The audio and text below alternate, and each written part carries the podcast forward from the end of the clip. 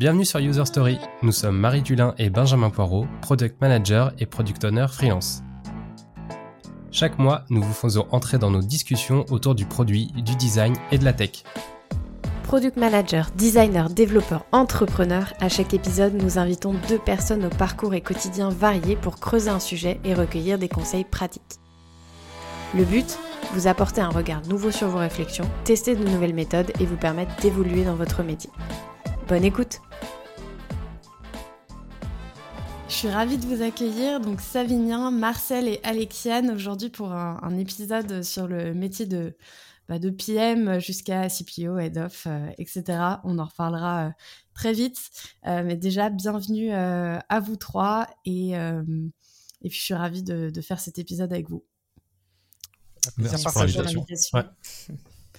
Et bien du coup, je vais rentrer dans euh, le, cœur un petit peu euh, du sujet et commencer par vous présenter. Je pense que ça va être euh, assez important. Du coup, on va peut-être passer un peu plus de temps que d'habitude sur les présentations parce que ça fera, ça fera pas mal de sens pour le sujet. Puisqu'aujourd'hui, on va parler bah, du métier de product manager, head of product, CPO et toute cette évolution en fait qu'on peut avoir dans les métiers du, produit euh, pour aider aussi bah, les personnes qui, rentrent dans ce métier euh, à se projeter un peu plus, à savoir ce dont elles ont euh, potentiellement envie, ce que ça implique. Et, et, voilà, donc ça va, ça va faire pas mal de sens que qu'on puisse connaître votre parcours à tous les trois. Et justement, il est assez différent, donc c'est pour ça aussi que que je vous ai regroupé aujourd'hui euh, autour de, la table, enfin en tout cas du, de la visio, au hasard. Euh, Savinien, du coup, toi, tu es donc tu à la base, tu m'as dit que tu étais plutôt dans le profil dev, euh, puis tu es un peu devenu PM sans le sans trop le savoir. Enfin, en tout cas, c'était ce que tu m'avais partagé quand on s'était rencontrés. et puis tu as été first PM dans plusieurs entreprises, dont partout aujourd'hui. chez qui tu es CPO euh, aussi cofondateur de Tribes. Euh, bah, je te laisse euh, te présenter et nous expliquer un petit peu plus comment t'en es arrivé là. Yes, du coup, bah alors effectivement, moi j'ai un parcours d'ingé à la base. j'ai fait une école d'ingénierie. je me suis vite rendu compte que le développement c'était pas fait pour moi. J'étais plutôt dans la recherche de, bah, de, problèmes utilisateurs, etc. Et donc la partie produit m'intéressait, même si ça s'appelait pas vraiment produit à l'époque. du coup, mon premier job, j'ai pris un poste de PO. Je savais pas trop ce que c'était, mais ça m'a m'a pas mal plu dès le début. Ensuite, quand j'ai changé de boîte, j'ai pris un poste de PM. Puis ensuite, bah, j'ai continué comme first PM chez Partout. Et au bout de quelques mois, on m'a proposé de prendre le poste de, CPO que j'ai accepté. Et voilà, donc ça fait, ça fait aujourd'hui bientôt 5 ans que je suis chez Partout. Et on a une équipe produit d'environ 30, enfin d'un peu plus de 30 personnes d'ailleurs maintenant. Et c'est à peu près tout. Et sinon, ouais, comme tu disais, bah, j'ai lancé Tribes pendant le Covid. Tribes, c'est un média qui parlait des entrepreneurs, qui fait des retours d'expérience d'entrepreneurs pour aider n'importe qui à se lancer ou avoir des tips de la part de, bah, de personnes en fait qui ont déjà connu certaines problématiques. Trop bien. Et est-ce que tu peux nous expliquer un petit peu plus ce que fait Partout pour ceux qui ne connaissent pas? Ouais, alors partout, nous, notre objectif, c'est d'aider les points de vente à être plus proches de leurs clients. Donc en fait, on développe une plateforme web et une application mobile qui va permettre en fait à nos, à nos clients de gérer leur visibilité en ligne, de centraliser leurs avis, leurs messages, etc. au sein d'une seule et même application sans avoir à se connecter sur plusieurs sites un peu différents. Trop cool.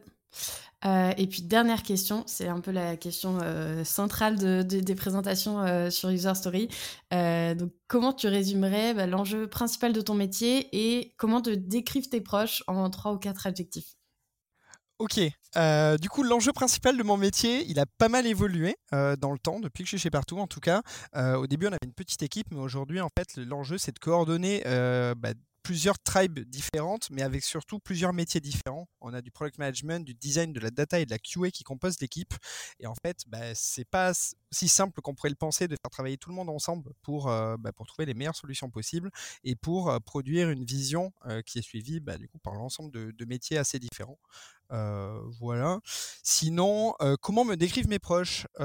C'est une bonne question. les trucs qui reviennent assez souvent, c'est plutôt enthousiaste. moi, je suis très enthousiaste pour tout. En fait, il n'y a pas de problème sans avoir le sourire. sinon, plutôt dynamique. je bosse sur plein de sujets en même temps. J'aime pas rester sans rien faire. Et le dernier, je dirais curieux.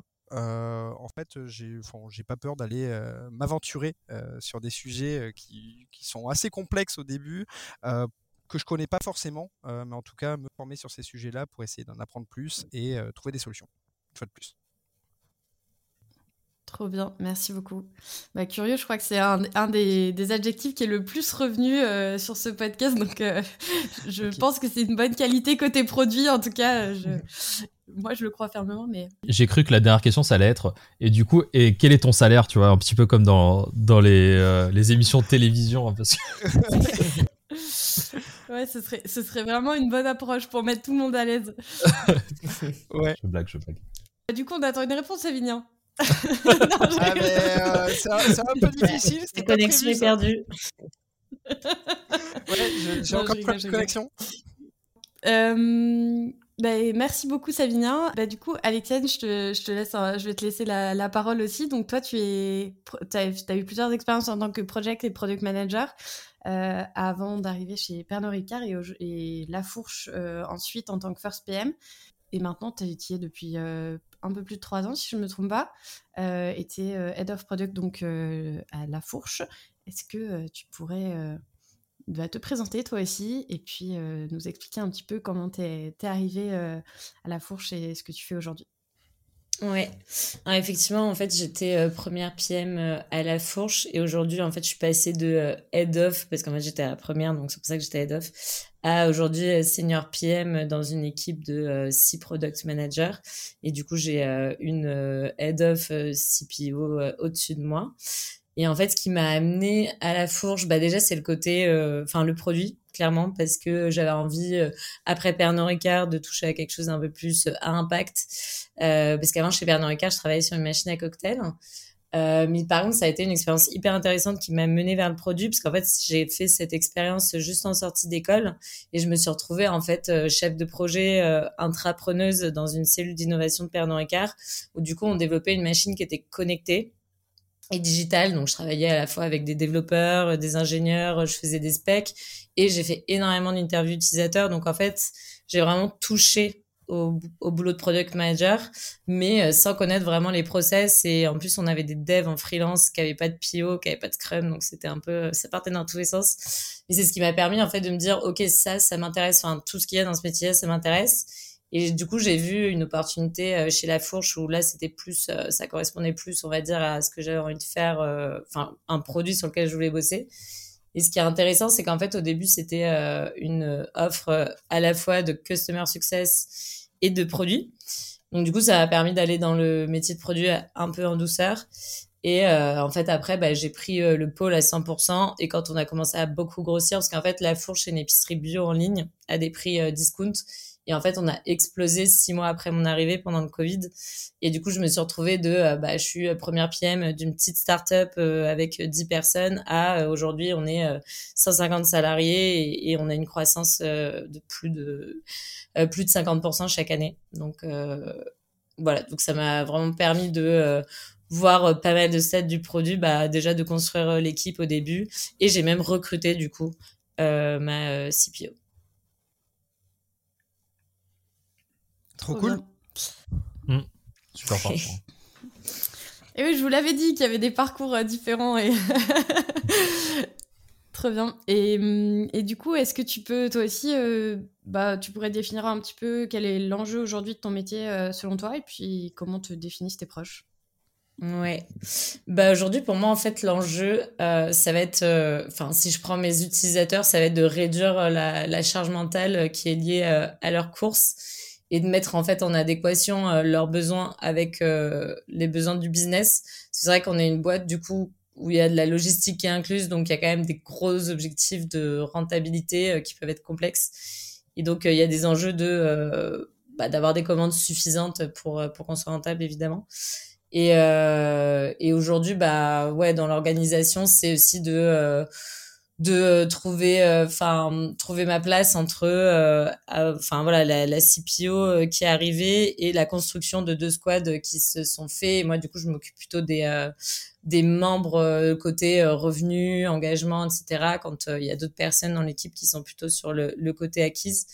Et voilà. Et après en termes d'objectifs d'adjectifs bah du coup je pense un des premiers adjectifs, ce serait que je suis quelqu'un de fiable. Euh, voilà, bah, que ce soit avec mes amis, je suis quelqu'un de très loyal et même dans, tous les projets que je fais, euh, en général, euh, je les commence et ils vont, ils vont toujours jusqu'au bout. Euh, je suis quelqu'un d'empathique aussi, donc c'est pour ça que tu vois quand tu me posais la question sur le prise de mon métier, je vais forcément direct un peu penser à mes utilisateurs et leurs problématiques à eux parce que j'ai un peu eu cette obsession utilisateur, bah, surtout en fait en ayant commencé au customer success, je pense à la fourche, c'est c'est vraiment une bonne école. Et aussi, bah, j'aurais bien dit curieuse parce que c'est vrai que je le suis, mais du coup, je vais dire couteau suisse. Euh, parce que c'est vrai qu'en général, j'adore toucher à tout. Et quand j'étais euh, chef de projet avant, euh, slash entrepreneuse, j'ai vraiment touché à tout. Et là, en fait, c'est un peu toujours pareil avec le métier de PM, surtout quand on est première PM. On est vraiment obligé d'un peu tout faire au début. J'ai même, je faisais même des maquettes parce que j'avais pas de product designer et, et c'est quelque chose que j'aime bien de, dans mon quotidien le côté loyal, Alexiane, en fait, tu es une pouf souffle dans Harry Potter. ah oui. Team pouf souffle, du coup, euh, c'est le loyal. On, est les mal aimés, mais malheureusement, mais euh, c'est un super adjectif qui qualifie les personnes. Euh. J'avais fait le test en plus, mais je me demande si j'étais pas serre d'aigle ou un truc comme ça. Ah. Peut-être pouf souffle. J'étais déçu, je voulais être Gryffondor, évidemment. bah, pareil, et Team pouf souffle, donc je suis un blaireau, mais. Mais en vrai, peut-être que c'est la question qu'il faut poser à la place des adjectifs. Quelle de, quel team, de quel team es-tu?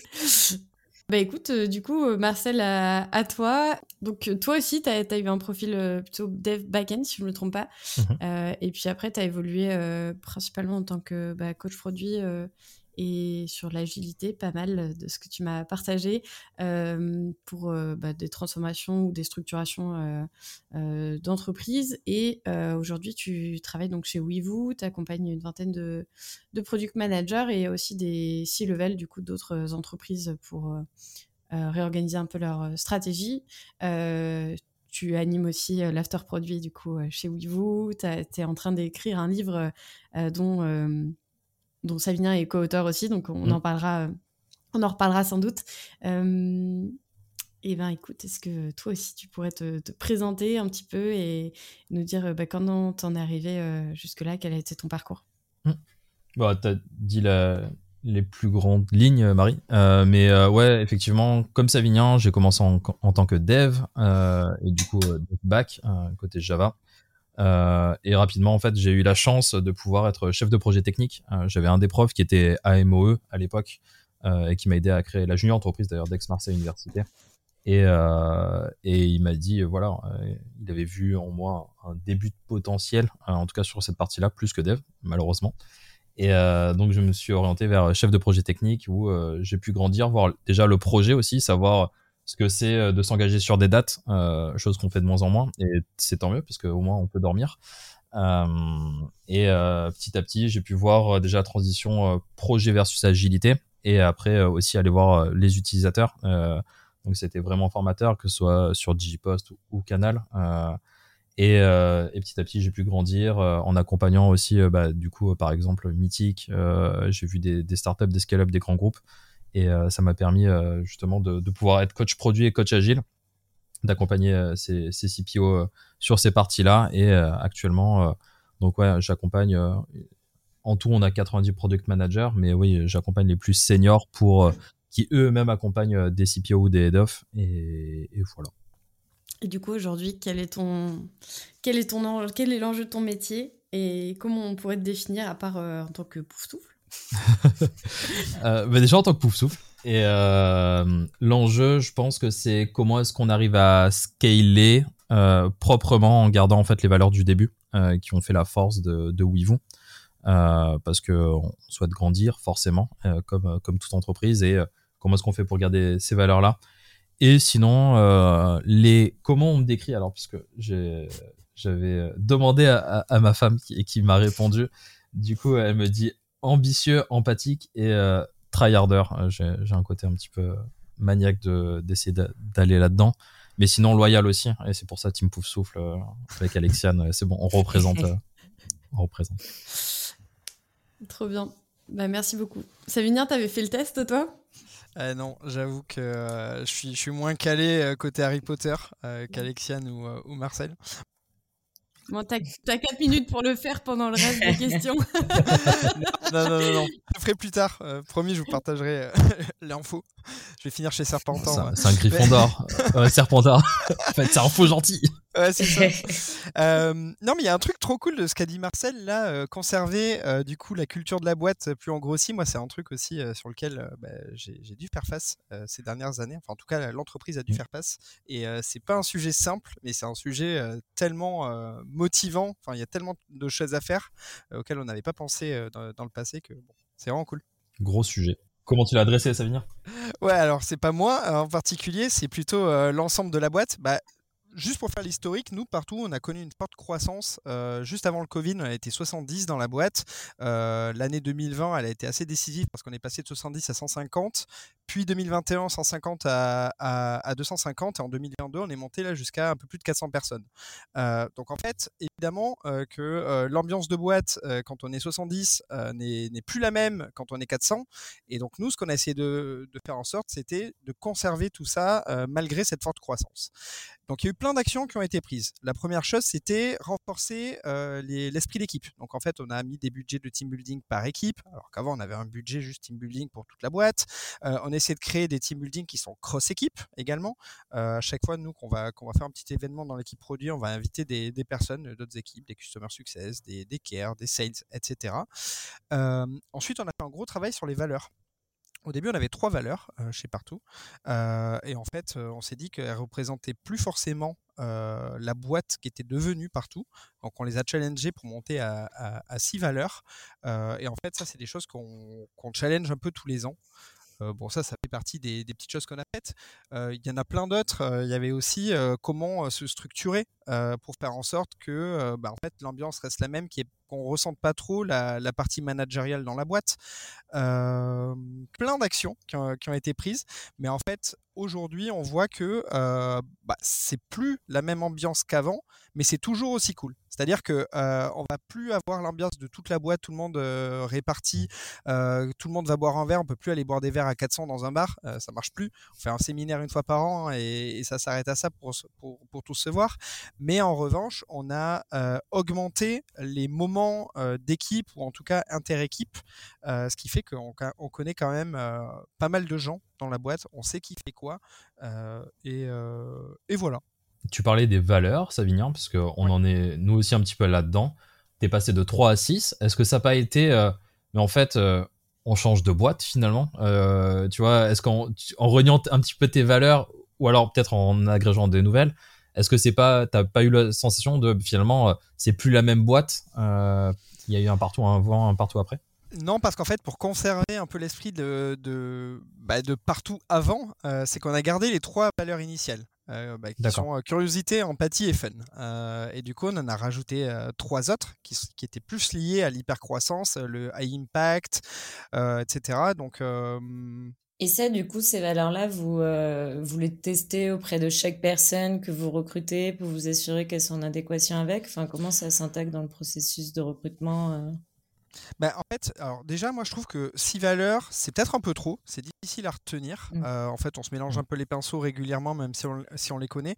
Mais déjà, on les explique aux nouveaux arrivants lors des phases d'onboarding. Alors, c'est plutôt enfin, expliquer, puis répéter, rabâcher assez régulièrement pendant tous les meetings d'onboarding. Ensuite, quand on a des presses devant toute la boîte, on les rappelle à chaque fois. En fait, on a une presse tous les vendredis où on les affiche. Euh, elles sont écrites dans les bureaux, euh, sur les murs. Euh, il y, a toujours des gens en fait qui vont dire, bah, par exemple, telle personne a eu un impact significatif sur tel projet. bravo, tu représentes les valeurs de partout. Enfin, c'est représenté en fait de différentes manières et les gens en fait, ils se les ont un peu appropriés, enfin pas mal appropriés pour le coup, et ils n'hésitent pas à les réutiliser dans diverses situations. mais je trouve toujours que 6 valeurs, c'est assez chaud à retenir. Comment ça se passe chez vous? Ce que j'allais te demander, Alexiane, euh, parce que toi aussi, vous avez grandi énormément, du coup. Euh, ouais, ouais, on a beaucoup grandi. C'est vrai qu'il y a eu aussi pareil. À un moment, on avait des valeurs qui étaient seed. donc S-E-E-D, c'était je sais, je sais même plus. il y avait, il y avait aussi de l'empathie, mais il y avait aussi un côté très euh, exceptionnel, etc.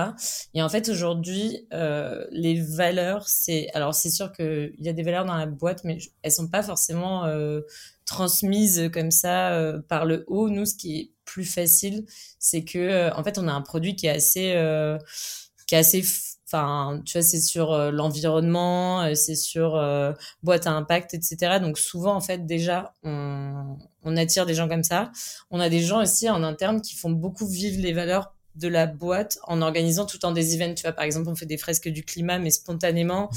Euh, là, tu vois, il y a toujours des personnes aussi. On a une, on a une équipe RSE qui s'est formée d'elle-même pour animer euh, des euh, workshops sur différents sujets qui ont souvent pour sujet, tu vois, la l'environnement. Bon, il y en a un par exemple qui va être sur l'Ukraine parce que bah moi, par exemple, je, je travaille avec une Ukrainienne, donc voilà, elle va nous faire un peu un topo sur la guerre, mais en fait, on a vraiment des, gens qui sont hyper motivés par euh, le produit La Fourche. Et du coup, on a un peu, euh, tu vois, ce truc d'être, euh, euh, je sais pas, on n'est pas, pas une secte, mais tu vois, un peu à la limite. Et c'est vrai que certains, je pense, peuvent avoir du mal parce que quand tu as des valeurs comme ça un peu fortes, tu peux aussi avoir des gens qui se sentent un petit peu de côté, enfin, tu vois, mis de côté et qui adhèrent pas forcément. Et c'est ce qui fait que, bah, ils vont peut-être partir plus facilement parce qu'il y a un peu ce décalage entre des gens qui sont hyper hyper euh, tu vois euh, motivés euh, qui essayent de plus prendre l'avion. Bon ça c'est quand même pas tout le monde mais tu vois qui sont un peu parfois un peu peut-être extrêmes dans leur comportement.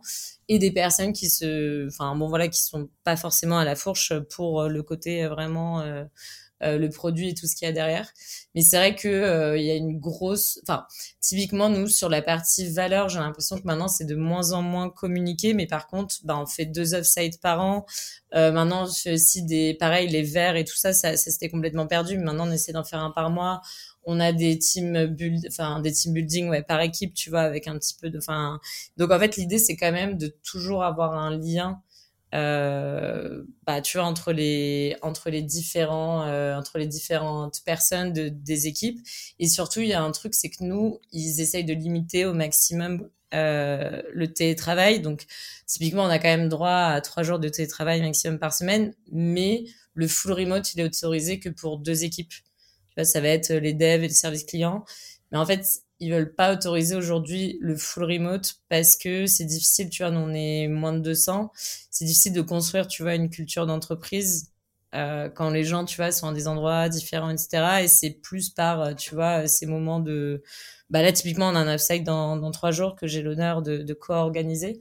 Et euh, bah ça, c'est des moments super importants. Euh, pour que tout le monde ouais, se connaisse bien, intégrer les nouveaux aussi, parce que ça c'est un gros sujet souvent, euh, vu qu'on est hyper proche dans la boîte, etc. Bah, des nouveaux parfois se sentent un peu à l'écart. Et, euh, et puis tu vois, bah, pendant l'offsite, la dernière fois, on a eu une super présentation euh, d'un de nos fondateurs euh, qui est assez, tu vois, qui est un peu activiste et qui du coup, tu vois, mélanger, enfin, arriver bien à illustrer, tu vois, le propos de la boîte et euh, tout ce qu'il y a à faire, tu vois, euh, le colibri, etc. Et en fait, bah ça, ça a parlé vraiment à tout le monde, même à des gens, tu vois, qui sont peut-être les moins informés sur ces sujets-là. Et du coup, c'est aussi le moyen, tu vois, ces offsites, de profiter, tu vois, de euh, rappeler un peu bah, pourquoi on est là, les objectifs communs, la mission commune. Aujourd'hui, je pense qu'on arrive mieux à parler de la mission que des valeurs, en fait, à transmettre. Mm. Mais elle est forte. Ça, c'est euh, mm. super intéressant parce que du coup, moi, j'ai bossé avec pas mal de boîtes dans l'impact et pour le coup, c'est quelque chose qui revient régulièrement. De... Mm, enfin, beaucoup plus que dans d'autres entreprises, que les, les, personnes viennent vraiment pour cet engagement fort, en mm. fait, euh, euh, et que ça fait potentiellement un peu cet effet secte, en tout cas quand tu arrives et que tu n'es pas forcément aligné avec, enfin, pleinement, ou que tu viens pas exactement pour les mêmes raisons. Et j'ai eu plusieurs fois le, le, retour, donc je pense que c'est pas c'est pas propre euh, à la fourche. Je pense que c'est très lié à l'impact pour le coup. Et, c'est assez intéressant parce qu'en termes de recrutement, ça implique pas du tout, je pense, les, les mêmes choses non plus. Euh. Bah, ça peut même créer des difficultés de recrutement. Tu vois, nous, typiquement, sur les profils tech, parfois, c'est difficile d'attirer des développeurs, tu vois, sur ce côté euh, impact, etc. Mmh. et du coup, ouais, on est sur la brand image pour l'instant, tu vois, on... déjà, on attire beaucoup de femmes.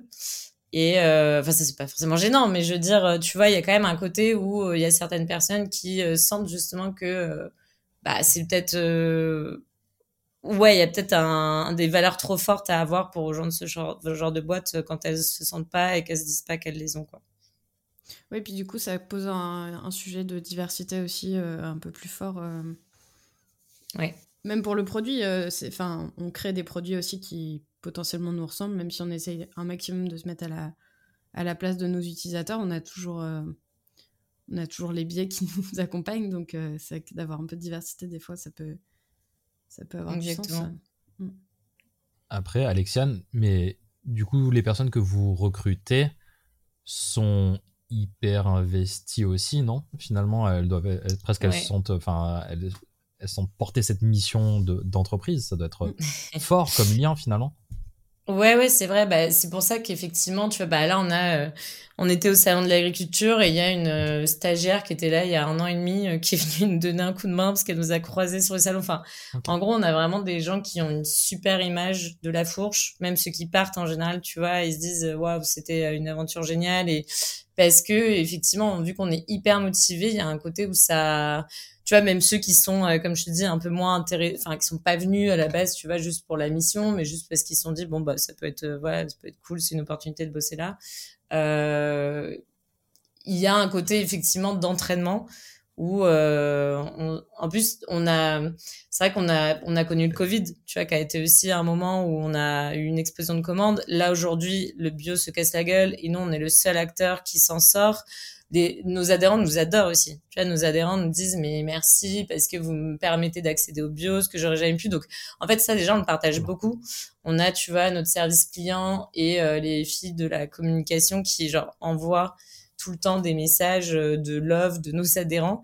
Et ça, ça nous aide aussi beaucoup au quotidien de se dire, ah ouais, en plus, euh, nos adhérents, ils kiffent ce qu'on fait et on le voit parce que c'est vraiment beaucoup partagé, tu vois, sur Slack un moyen tout simple. Mais ça, c'est vrai que ça motive plein de gens. Donc même ceux qui à la base, tu vois, étaient pas euh, forcément euh, hyper motivés par la mission, bah en fait, une fois qu'ils rentrent dedans, euh, ils se disent ah ouais, en fait, c'est trop cool ce qu'on fait parce qu'on communique tout le temps dessus, on est hyper enthousiaste dessus et que et que on aide vraiment, tu vois, certaines personnes à manger mieux, à mieux consommer, et qu'on se dit, bah voilà, c'est une super mission, il faut toujours se dire, c'est top ce qu'on fait, et, et s'envoyer un petit peu des fleurs comme ça, ça motive tout le monde. Et je voulais rebondir sur le fait que tu disais que c'était compliqué de construire une, euh, une culture produit ou une, un, un effort euh, collectif euh, à distance.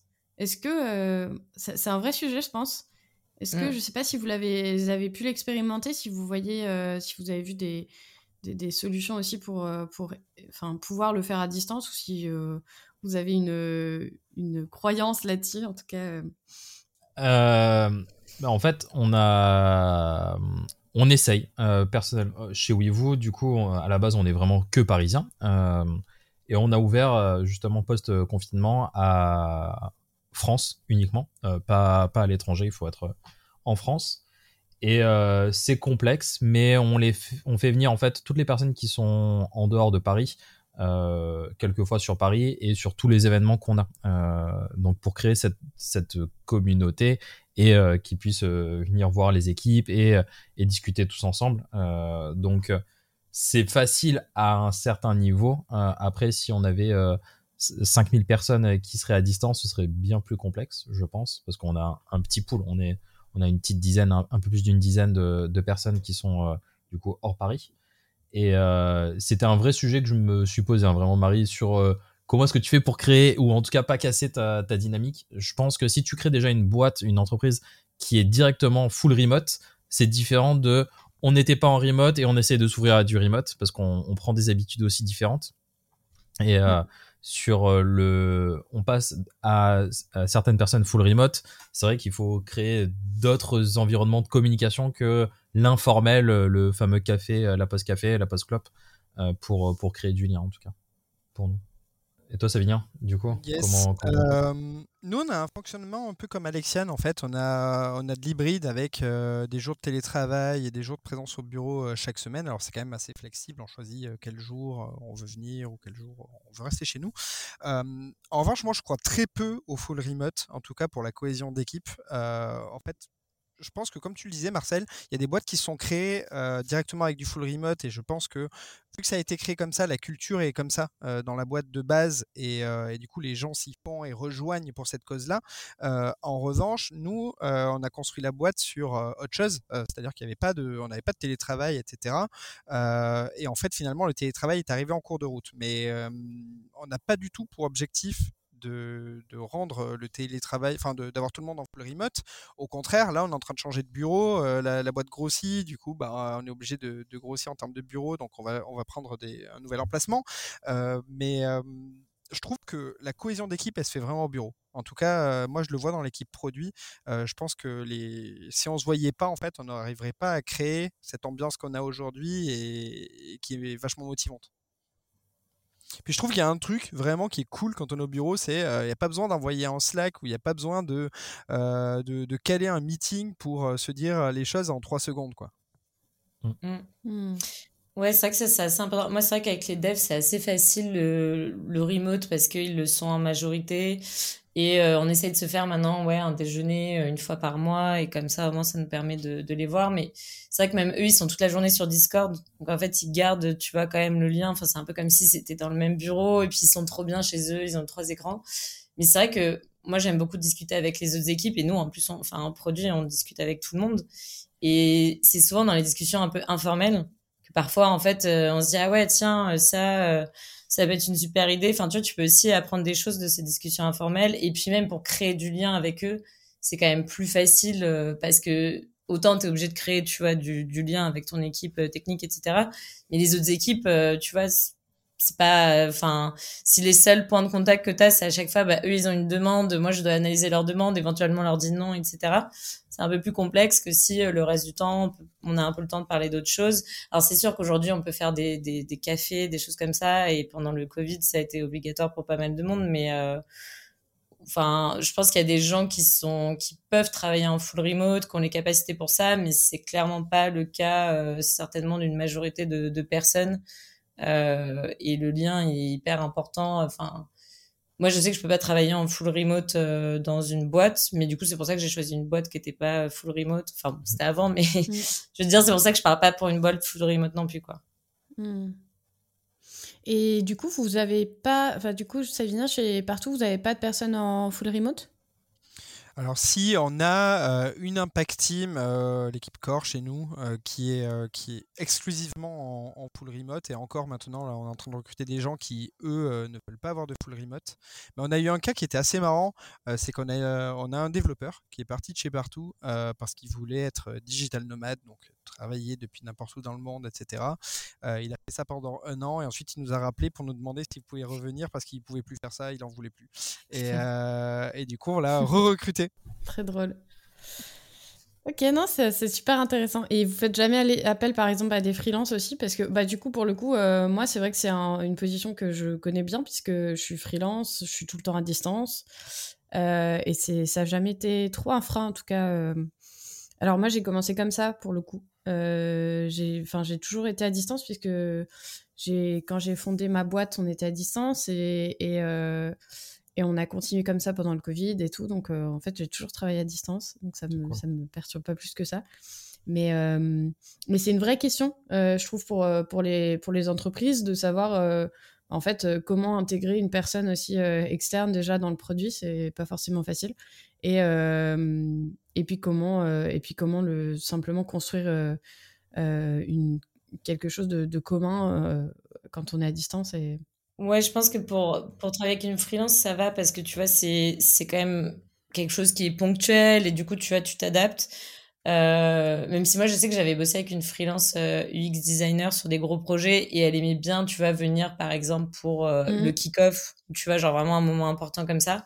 Mais c'est vrai que ça fonctionnait très bien, tu vois, de, de, de faire tout ça à distance. Mais quand tu es effectivement dans une relation plutôt, tu vois, de longue. Enfin t'essayes de créer une équipe, surtout quand tu as un, poste euh, de manager. C'est quand même assez important, tu vois, que tes équipes euh, puissent euh, te voir. Mais après, ça peut être, euh, ouais, organiser, tu vois, des, des moments où euh, tout le monde se retrouve dans un bureau pendant quelques jours, une fois par mois. et certaines boîtes font ça. Mais mais il faut trouver le bon. Tu vois, même aujourd'hui, il y a la question des stagiaires Enfin, tu vois, est-ce que c'est facile aussi pour les stagiaires qui arrivent de se dire, bah, en fait, mon manager, il est à Bordeaux, moi, je suis à Paris.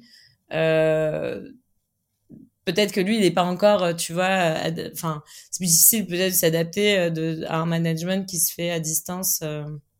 Donc, nous, normalement, les head-off sont censés ne pas être en full remote pour permettre ça, même si on en a un qui a fait, fait une demande à Bordeaux et qui finalement euh, est, en full remote et ça se passe très bien, mais il revient à Paris quand même euh, plusieurs fois par mois. Après, on est dans une culture aussi très latine, euh, mhm. en tout cas dans beaucoup d'entreprises mhm. dans lesquelles je suis passé. Donc la culture de l'oral qui, qui, fonctionne énormément et donc euh, moins le côté euh, bien documenté euh, mm, mm. et ce qui fait que le full remote est un peu plus complexe peut-être dans nos pays un peu plus où on parle plus que ce qu'on écrit et tandis que si on a des, des entreprises peut-être plus américaines ou anglo-saxonnes ou peut-être que là on a beaucoup plus de, de comptes rendus de documents écrits peut-être que ce sera bien plus simple pour faire du full remote supposition mm. Bah, c'est le choix qu'a fait Alan euh, de, de mm. tout faire passer par écrit. Et c'est vrai que.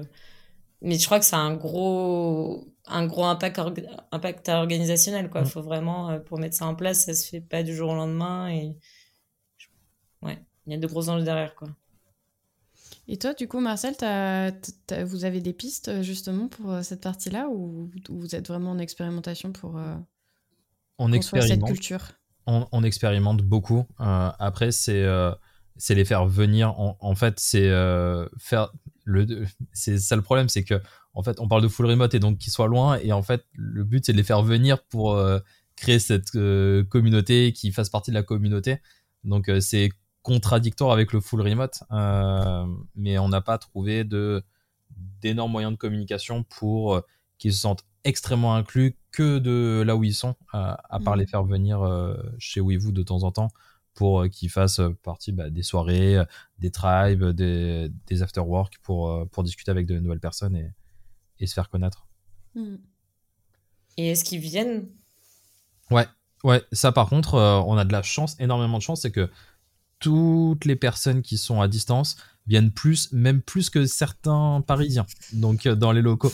Alors on se retrouve, mais en fait on te voit plus que, que, que les Parisiens, et donc ça c'est vraiment agréable, c'est que ils aiment vraiment faire appartenir à cette communauté et donc ils viennent assez souvent. Donc, euh, euh, je les remercie euh, infiniment là-dessus parce qu'ils jouent plus que le jeu. Eh ben, trop cool. du coup, je vais enchaîner sur le cœur du sujet pour, pour voir un petit peu. Ben, déjà, on, l'a compris, vous avez des parcours assez différents. Euh, ça on a déjà parlé dans plusieurs euh, podcasts, si je ne me trompe pas, mais tu es CPO aujourd'hui et tu as inversé, euh, enfin, tu as, pris la place de, l'autre CPO qui est devenu lead si je ne me trompe pas. et vous avez, vous avez eu ce petit switch qui est assez intéressant. Alexiane, bah toi, du coup, tu as, recruté ta CPO, donc. Donc il y a, plusieurs, je pense qu'il y a pas mal d'anecdotes là-dessus, mais du coup pour, pour, déjà pour poser un peu le, le, sujet. Est-ce que euh, bah, vous pourriez nous, partager un petit peu quels sont, euh, quels ont été un peu vos challenges, vous, pour, euh, pour arriver là où vous en êtes aujourd'hui? Quelles ont été potentiellement les compétences que vous avez dû apprendre Comment vous, vous avez pu avancer jusque-là bah, Moi, du coup, le challenge, a été de devenir bah, première, enfin d'être première PM en fait dans une boîte qui a du coup une croissance très rapide, alors que j'avais euh, aucune vraie expérience produit. C'est vrai qu'en général, euh, quand on recrute un head of ou un premier PM, bah au moins on prend quelqu'un qui a 2-3 ans d'expérience en produit, puisque comme ça on s'assure qu'il a un peu les process en tête et autres. Euh, donc moi, ce qui s'est passé, c'est que du coup, mes fondateurs m'ont proposé de faire une formation. Et j'ai entendu parler de la formation Noé qui était à ce moment-là à sa deuxième euh, sa deuxième promotion. Donc depuis, ça, ça a pas mal évolué. Et euh, donc ça, c'était surtout bah ouais pour pouvoir un peu connaître tous les euh, euh, tous les process, tous les rituels en fait qui sont vraiment liés à ce métier parce que c'est vrai que finalement, euh, autant quand j'étais chef de projet, je pouvais vraiment toucher à tout et, et m'onboarder toute seule. Enfin, c'était plus facile. Mais quand on parle avec des devs, il y a des rituels, ils savent ce que c'est que le Scrum, etc. On peut pas euh, juste inventer euh, certaines parties du métier. Donc en fait, ce que j'ai dû apprendre, c'est surtout euh, bah, tous les rituels qui existent, qui sont liés au Scrum, parce que nous, on était en, méthode, en méthode Scrum. donc, c'était c'était plus cette partie-là. Et puis aussi, en fait, c'était le challenge, c'était aussi de prouver à mes fondateurs que sans avoir de connaissances produits, euh, en fait que ce soit à moi d'instiller tout enfin de créer en fait une culture produit et aussi euh, de prendre des grosses décisions. Parce qu'en fait euh, quand on est première PM on décide de la roadmap. Alors évidemment c'est c'est validé avec les fondateurs mais c'est c'est moi qui proposais toute les, toute la stratégie donc il y a un peu ce côté de comment faire en sorte que mes fondateurs aient confiance en moi alors que j'apprends le métier donc c'était ça un peu mon plus gros challenge, euh, c'était d'apprendre le métier et en même temps de devoir euh, avoir des responsabilités euh, assez importantes. super intéressant. Et du coup, c'était plutôt d'une partie méthodo et sur l'autre partie, c'était prendre ta place en fait, enfin prendre la place qui t'était donnée, que tu Ouais, bah déjà, c'est vrai qu'il y avait euh, toute une partie de cette pédagogie sur euh, qu'est-ce que le métier de product, pourquoi on a besoin de, du produit aujourd'hui, euh, pourquoi il a une place aussi importante, en fait, sachant que moi-même, j'étais en train d'apprendre tout ça, tu vois. Donc aujourd'hui, je pourrais te tenir un discours qui est peut-être très percutant, alors que, tu vois, quand j'ai commencé, il y a, enfin, quand il y a deux ans, j'ai pris vraiment le poste à 100% de PM, bah voilà, il y a peut-être des, des, choses, euh, tu vois, où je rabâchais un peu ce que j'avais entendu, mais j'avais pas forcément, euh, tu vois, l'ampleur euh, du métier en tête. Et tu vois, typiquement, pareil, chez, je me souviens qu'on m'avait dit chez Noé, faut apprendre à dire non. Moi, je suis quelqu'un qui sait dire assez non facilement. Enfin, voilà, je sais souvent, je décide assez facilement. Et du coup, je m'étais dit, bah, c'est hyper facile. Et en fait, j'ai très vite compris qu'apprendre à dire non, c'était surtout poser les bonnes questions. En fait, c'était que la personne, on lui dise pourquoi, pourquoi, pourquoi, pour comprendre euh, bah, en fait, euh, est-ce qu'on doit développer euh, ce que tu me demandes Est-ce qu'on va le développer comme tu le demandes, etc. Et qu'on finisse, tu vois, par trouver un, terrain d'entente. Et, et, ça, c'est juste que tu apprends en fait avec le temps. Et c'est d'autant plus difficile quand, en fait, tu es à un moment où tu, tu dois déjà recruter une équipe, euh, faire à la fois de la strat et de l'opérationnel, parce qu'au début j'étais toute seule, donc tu vois, c'est à la fois créer tout tickets, mais à la fois, euh, tu vois, euh, euh, développer la vision produit, etc. donc en fait, je devais tout tout apprendre vraiment en accéléré par manque de ressources et parce qu'en même temps, en fait, on grossissait beaucoup et on commençait à recruter, tu vois, de plus en plus de devs. surtout qu'on avait en fait un CTO hyper expérimenté et que du coup, tu vois, quand tu as un CTO qui connaît bien normalement le produit, etc., et qui voit que bah moi, il y avait encore des choses où je pouvais peut-être avoir des petites lacunes, euh, j'avais pas envie de montrer que j'en avais, donc euh, fallait. Euh, ça c'était euh, ouais quelque chose d'assez difficile, c'était de, de pouvoir montrer à tout le monde que j'étais une super head off avec plein de plein d'expériences, alors que clairement j'apprenais le métier. Super intéressant. Et, et qu'est-ce qui t'a aidé justement du coup à prendre ce rôle? Et à te former, à tout apprendre justement? Bah, ce qui m'a aidé, bon, déjà, je pense que la formation Noé, ça m'a surtout aidé, bon, à, à voir un peu euh, qu'est-ce que le métier, qu'est-ce qu'il y a derrière, mais aussi déjà d'avoir un peu plus de, euh, auprès de mes fondateurs, d'avoir un peu plus de crédit. Et après, euh, ce qui m'a aidé à apprendre ce métier, bah, c'est de mettre les mains dans le cambouis, quoi. C'est vraiment l'expérience. c'est comme ça qu'on apprend le métier. Euh, en plus, comme j'ai touché un peu à tout, bah c'est vrai qu'aujourd'hui je suis à l'aise, euh, tu vois, même avec ma product designer, parce qu'en fait je sais, euh, tu vois, tout ce qui se passe un petit peu dans sa tête, parce que quand j'étais devant des maquettes ou quand je suis passée par une freelance, tu vois, il y a eu toutes ces questions qui ont pu se poser. Euh, mais c'est surtout ouais en faisant en fait. Maintenant, ça fait trois ans du coup que que je suis PM et et en fait en trois ans, on arrive quand même effectivement à, à voir 100% du métier ce qui n'était pas le cas, tu vois, quand euh, au bout d'un an, euh, euh, j'ai fait la formation Noé. Parce qu'en plus, j'avais fait du customer success, donc j'ai passé beaucoup de temps avec mes, mes utilisateurs. Ça, c'est bon, je les connaissais par cœur. Mais j'avais pu passer un peu moins de temps à creuser, tu vois, comment on fait correctement des specs, etc. Et du coup, vous, Savina, Marcel, qui a été un peu vos enjeux, est-ce que vous vous retrouvez peut-être aussi dans ce que ce qu'Aliciane a partagé? Ouais, bah, clairement. Bah, alors là, pour le coup, euh, moi, quand je suis arrivé chez Partout, euh, le PM, en fait, je dirais que c'était pas le métier principal. Euh, le métier principal, c'était de tout faire, euh, aider toutes les équipes. On avait beaucoup de bugs à cette époque-là, il y avait tout à changer. Il y avait du recrutement à faire, donc euh, ouais, touche à tout au début. Ça, c'était cool. Moi, j'ai beaucoup aimé cette période d'ailleurs. et ensuite, moi, le plus gros challenge, ça a été pas forcément le passage à CPO. Alors, c'était un peu bizarre comme transition parce que j'ai pris le, poste d'un des fondateurs qui était CPO, mais qui était tout seul. Lui avait besoin de connaissances produits, moi j'en avais Donc on a switché au bout de quelques mois. Ce qui était un peu chaud derrière, c'était euh, bah, d'avoir un cofondateur dans mon équipe euh, et du coup de trouver, euh, bah, de se chercher un peu sur la relation à avoir, comment travailler ensemble, etc. Alors j'avais de la chance, il était vraiment très cool et ça s'est très bien passé. on a beaucoup appris ensemble, donc ça je le remercie mille fois. mais je pense que ce qui a été le plus dur pour moi, ça a été la partie structuration d'équipe euh, pendant la croissance, se demander en fait euh, où est-ce que partout sera dans six mois, quel produit on veut lancer, euh, qu'est-ce qu'on veut faire, enfin tout ça ça a été chaud et du coup derrière se dire ok pour arriver à ces objectifs-là que l'on s'est fixés, quels sont les profils à recruter, comment on structure bah, nos impact teams, comment on structure les tribes, etc. etc. ça ça a été je pense le plus gros challenge que j'ai eu jusqu'à présent. J'ai adoré le faire. C'était, enfin, j'ai appris tellement de choses. J'ai fait des, centaines de calls avec d'autres CPO, head of, etc.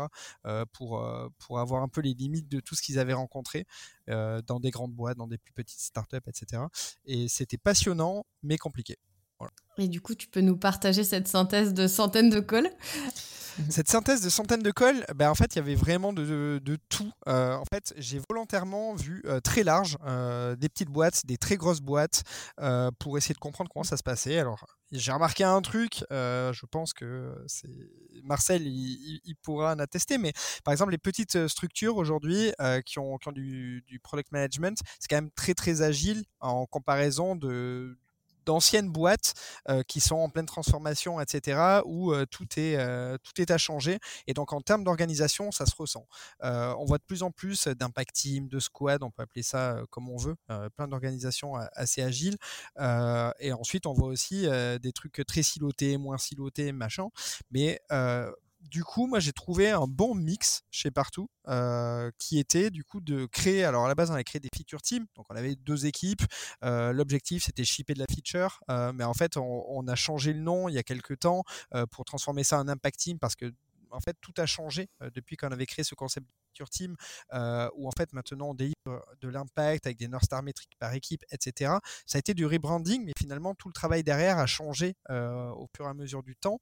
et ensuite était venue la question de, bah ok, maintenant qu'on a 6-7 équipes, 6-7 impact team, bah, en fait comment on les fait communiquer ensemble? Et puis là, bah en fait il y a des boîtes qui appelaient ça des squads, des boîtes qui appelaient ça autrement, machin. Et nous on a appelé ça des, tribes. Alors je sais plus qui m'avait un peu soufflé ce nom quand à force de, à force de faire des interviews. Euh, mais en fait, euh, je trouvais ça cool ça faisait un petit rappel à mon ancienne boîte, enfin à mon autre boîte euh, plutôt. du coup, mmh bah, c'était facile à retenir pour moi, donc je me suis dit Tribe, c'est vraiment assez cool. on parle là-dessus et, et, ça fonctionne plutôt pas mal. Voilà. Et, et, du coup, la deuxième problématique qui s'est posée là-dessus, c'était se dire, ok, mais comment derrière euh, on va objectiver ces, ces tribes Est-ce que c'est sur un impact business? Euh, Est-ce que c'est sur une partie de l'application, un scope dédié, etc. Euh, voilà. Donc, donc on a travaillé là-dessus. Alors nous, on a décidé de découper nos produits en différentes grandes, grandes parties sur lesquelles on a mis des North Star métriques et ça compose les tribes.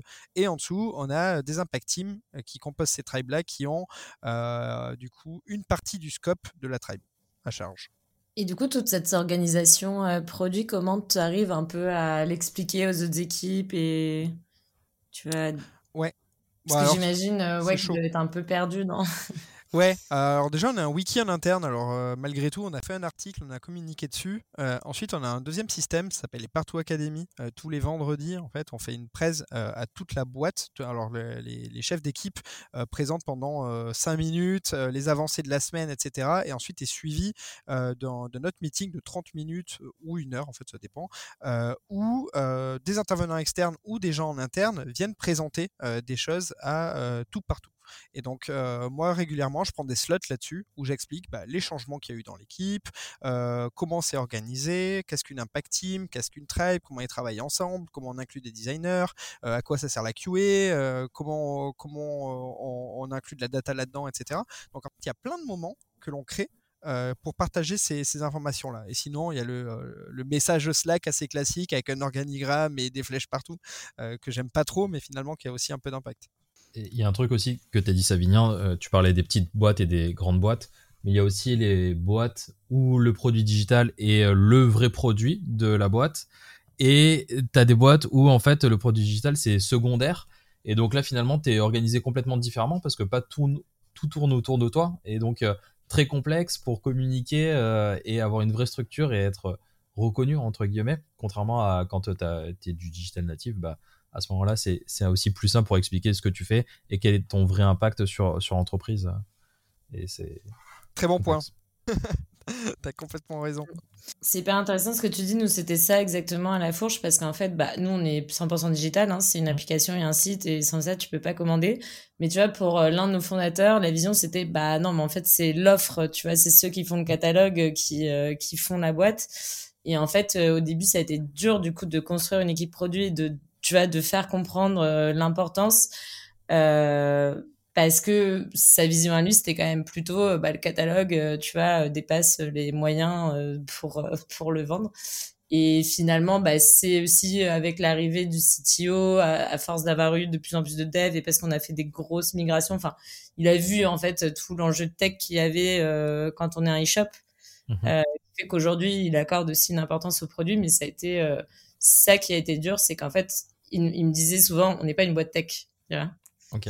C'est ça Mais ça a dû être long finalement pour, euh, pour ce changement de mentalité. Et, finalement, est-ce qu'il est convaincu que c'est une boîte, boîte tech finalement, maintenant ou pas encore? Bah maintenant vu que euh, l'équipe tech et produit ça a plus nombreuses oui.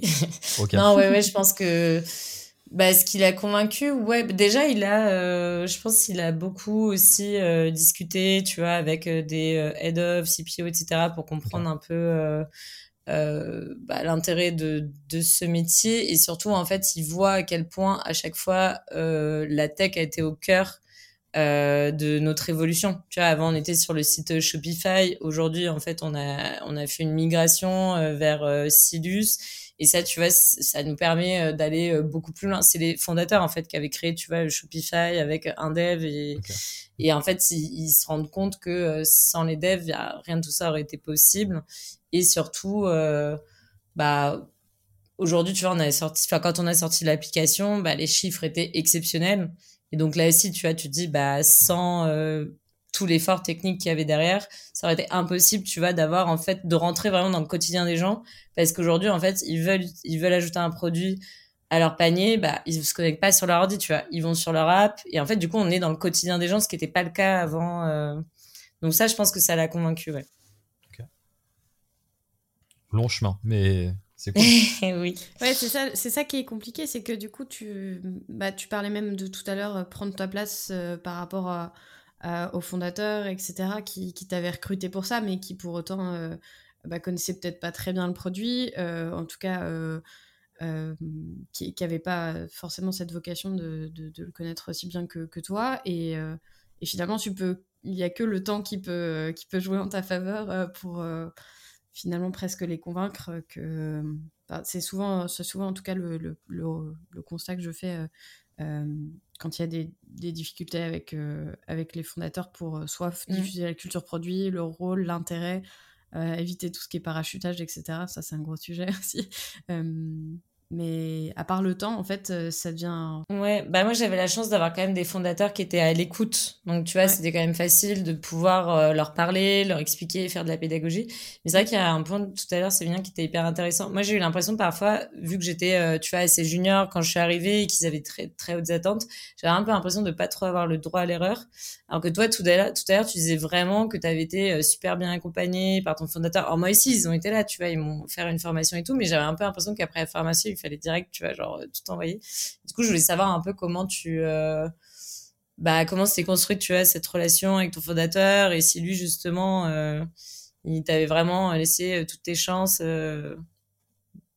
d'évolution, quoi. Nous, la situation était un peu particulière parce qu'on avait deux fondateurs, un CEO et l'autre qui était premier CTO, qui était passé CPO ensuite, et du coup qui est resté quelques, années. Il est parti l'an dernier de, la boîte. En fait, cette relation, lui, m'a fait confiance assez rapidement. En fait, au début, il m'a pas mal formé sur comment ça fonctionnait chez Partout, mais finalement, j'avais quand même une liberté qui était, qui était vraiment cool et que j'ai adoré, à laquelle je tiens énormément toujours aujourd'hui, de pouvoir en fait tester des choses et bah, en fait pousser les limites du produit derrière. Et en fait, ce truc-là, ça nous a permis en fait de faire plein de trucs cool, des expérimentations qu'on n'aurait jamais faites avant. lui, il avait un bon profil de dev parce qu'il était CTO à la base. Donc en fait, quand j'avais des, petits problèmes pour coder des trucs, ben, en fait, je lui demandais de l'aide. Quand il avait des petits problèmes côté produit, ben, il me demandait. En fait, on, était plutôt dans un dans un rôle complémentaire plutôt que dans vraiment dans deux optiques différentes. Donc en fait, ça s'est très bien passé et j'ai beaucoup de chance par rapport à ça. Et ton canal de communication, euh, ça vient avec euh, ton fondateur, parce que quand même l'avoir dans ton équipe, c'est pas facile. Il euh, n'y a pas eu des fois une peur de non mais là je parle à mon fondateur, est-ce que je vais pas un peu trop loin? Mais en fait c'est ton manager finalement, mais c'est ton fondateur, et donc tu te retrouves un peu bipolaire ou pas du tout, ou ça a été très simple et finalement ça. Je te dirais que en fait pour lui, c'était très simple et très clair dès le début, mais pour moi, c'était assez complexe. Je me disais, euh, putain, c'est quand même le fondateur. Euh, machin, enfin j'avais vraiment du mal et en même temps il me mettait tellement à l'aise et tout était tellement cool que en fait ça s'est fait naturellement et après il y avait plus de filtres et on déconnait bien et on avançait bien ensemble mais euh, de toute façon vu qu'on enfin le, le, rôle de manager finalement il est assez dilué, je sais pas tout, je dirais ça comme ça. en fait, on ressent pas mmh. trop la pression, la pression managériale malgré qu'elle soit là, et c'est cool. Et en fait, avec lui, bah, je Enfin, je ressentais pas vraiment cette pression de manager quand il était mon manager et je pense qu'il la ressentait pas non plus quand, quand j'étais le sien. donc ça s'est fait naturellement et avec le temps. Voilà. Et toi, du coup, Marcel, qu'est-ce que tu as pu un peu voir aussi comme bah, pour pour euh, évoluer un peu? Quels ont été un peu tes, freins et comment tu as peut-être pu les, résoudre euh? Le plus gros pain point que j'ai eu, ça a été de. Quand je suis arrivé, on avait à peu près un peu moins d'une vingtaine de product managers euh, chez Weavoo. Actuellement, on en a plus de 90. On lance aussi du product mmh. design. Donc, ça fait énormément de product people à manager. Donc, comment est-ce que tu passes de je peux tout dire en one-one à one-to-many. Donc là, il faut vraiment parler avec plein de personnes. Quel est ton nouveau canal de communication? Est-ce que tu as des relais? Est-ce que tu n'as pas de relais? Euh, Si tu as des relais, quels sont tes relais pour qu'ils gardent la même, euh, la même énergie, la, même chose que toi, tu pouvais avoir avec tes, product managers? Euh, et donc, ça a été vraiment tout, tout cet aspect-là de scaler et scaler encore une fois proprement pour que les product managers ne soient pas impactés ou peu impactés, ou s'ils sont impactés, que ce soit positif pour eux. Et en même temps, comment est-ce que tu fais pour faire grandir des personnes qui eux-mêmes vont pouvoir manager euh, une vingtaine de personnes? Donc euh, c'est aussi complexe pour, pour eux, sachant que nous, c'est entre du manager, coach, euh, des fois mentor. Donc on doit alterner entre ces trois positions, posture haute, posture basse, et ça peut être complexe. Donc ça a été vraiment tout ça qui a été je pense, le plus complexe euh, chez Weavoo, euh, très clairement.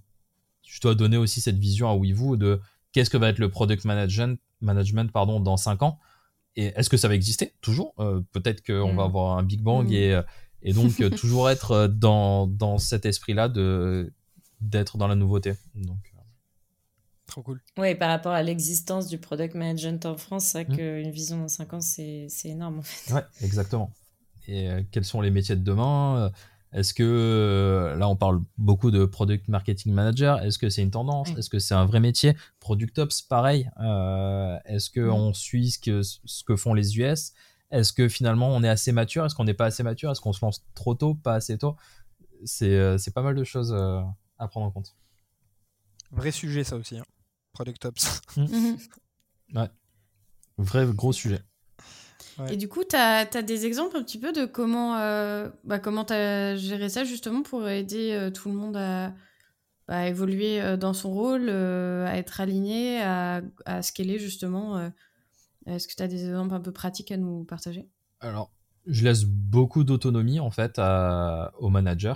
Mm-hmm. Peut-être des fois trop, je pense. Enfin, en tout cas, les gens peut-être pensent, pensent ça. Euh, ça a été beaucoup de coaching aussi, euh, de savoir eux quels sont leurs freins et du coup comment est-ce que je peux les accompagner par rapport à leurs freins euh, et, et être sûr que ces managers avaient la même vision globale, en tout cas les mêmes valeurs. après justement challenger sur le comment on va faire parce que le but c'est pas d'avoir des clones de moi, ce serait stupide de ma part mais d'avoir des personnes qui sont complémentaires et qui, qui, veulent dans tous les cas le bien de la boîte. Euh, et à partir de là, c'est comment est-ce qu'on les fait grandir avec pas mal de coaching individuel, très clairement. Ok, donc c'était plutôt ouais, de, individuellement de, de s'aligner un peu et de, de creuser le, le, besoin, les attentes, les freins, euh, etc. Complètement. Et après, forcément, du team building pour avoir un, vrai esprit d'équipe et de se dire, OK, en fait, ça, c'est la direction produit et, euh, et pas mm. que individuel. Euh, et, euh, et, finalement, ça, ça a vraiment pris. c'est une des entités principales de WeVoo, très, très clairement. très bien. Et du coup, sur l'autonomie, tu disais que certains pensent que c'est trop d'autonomie.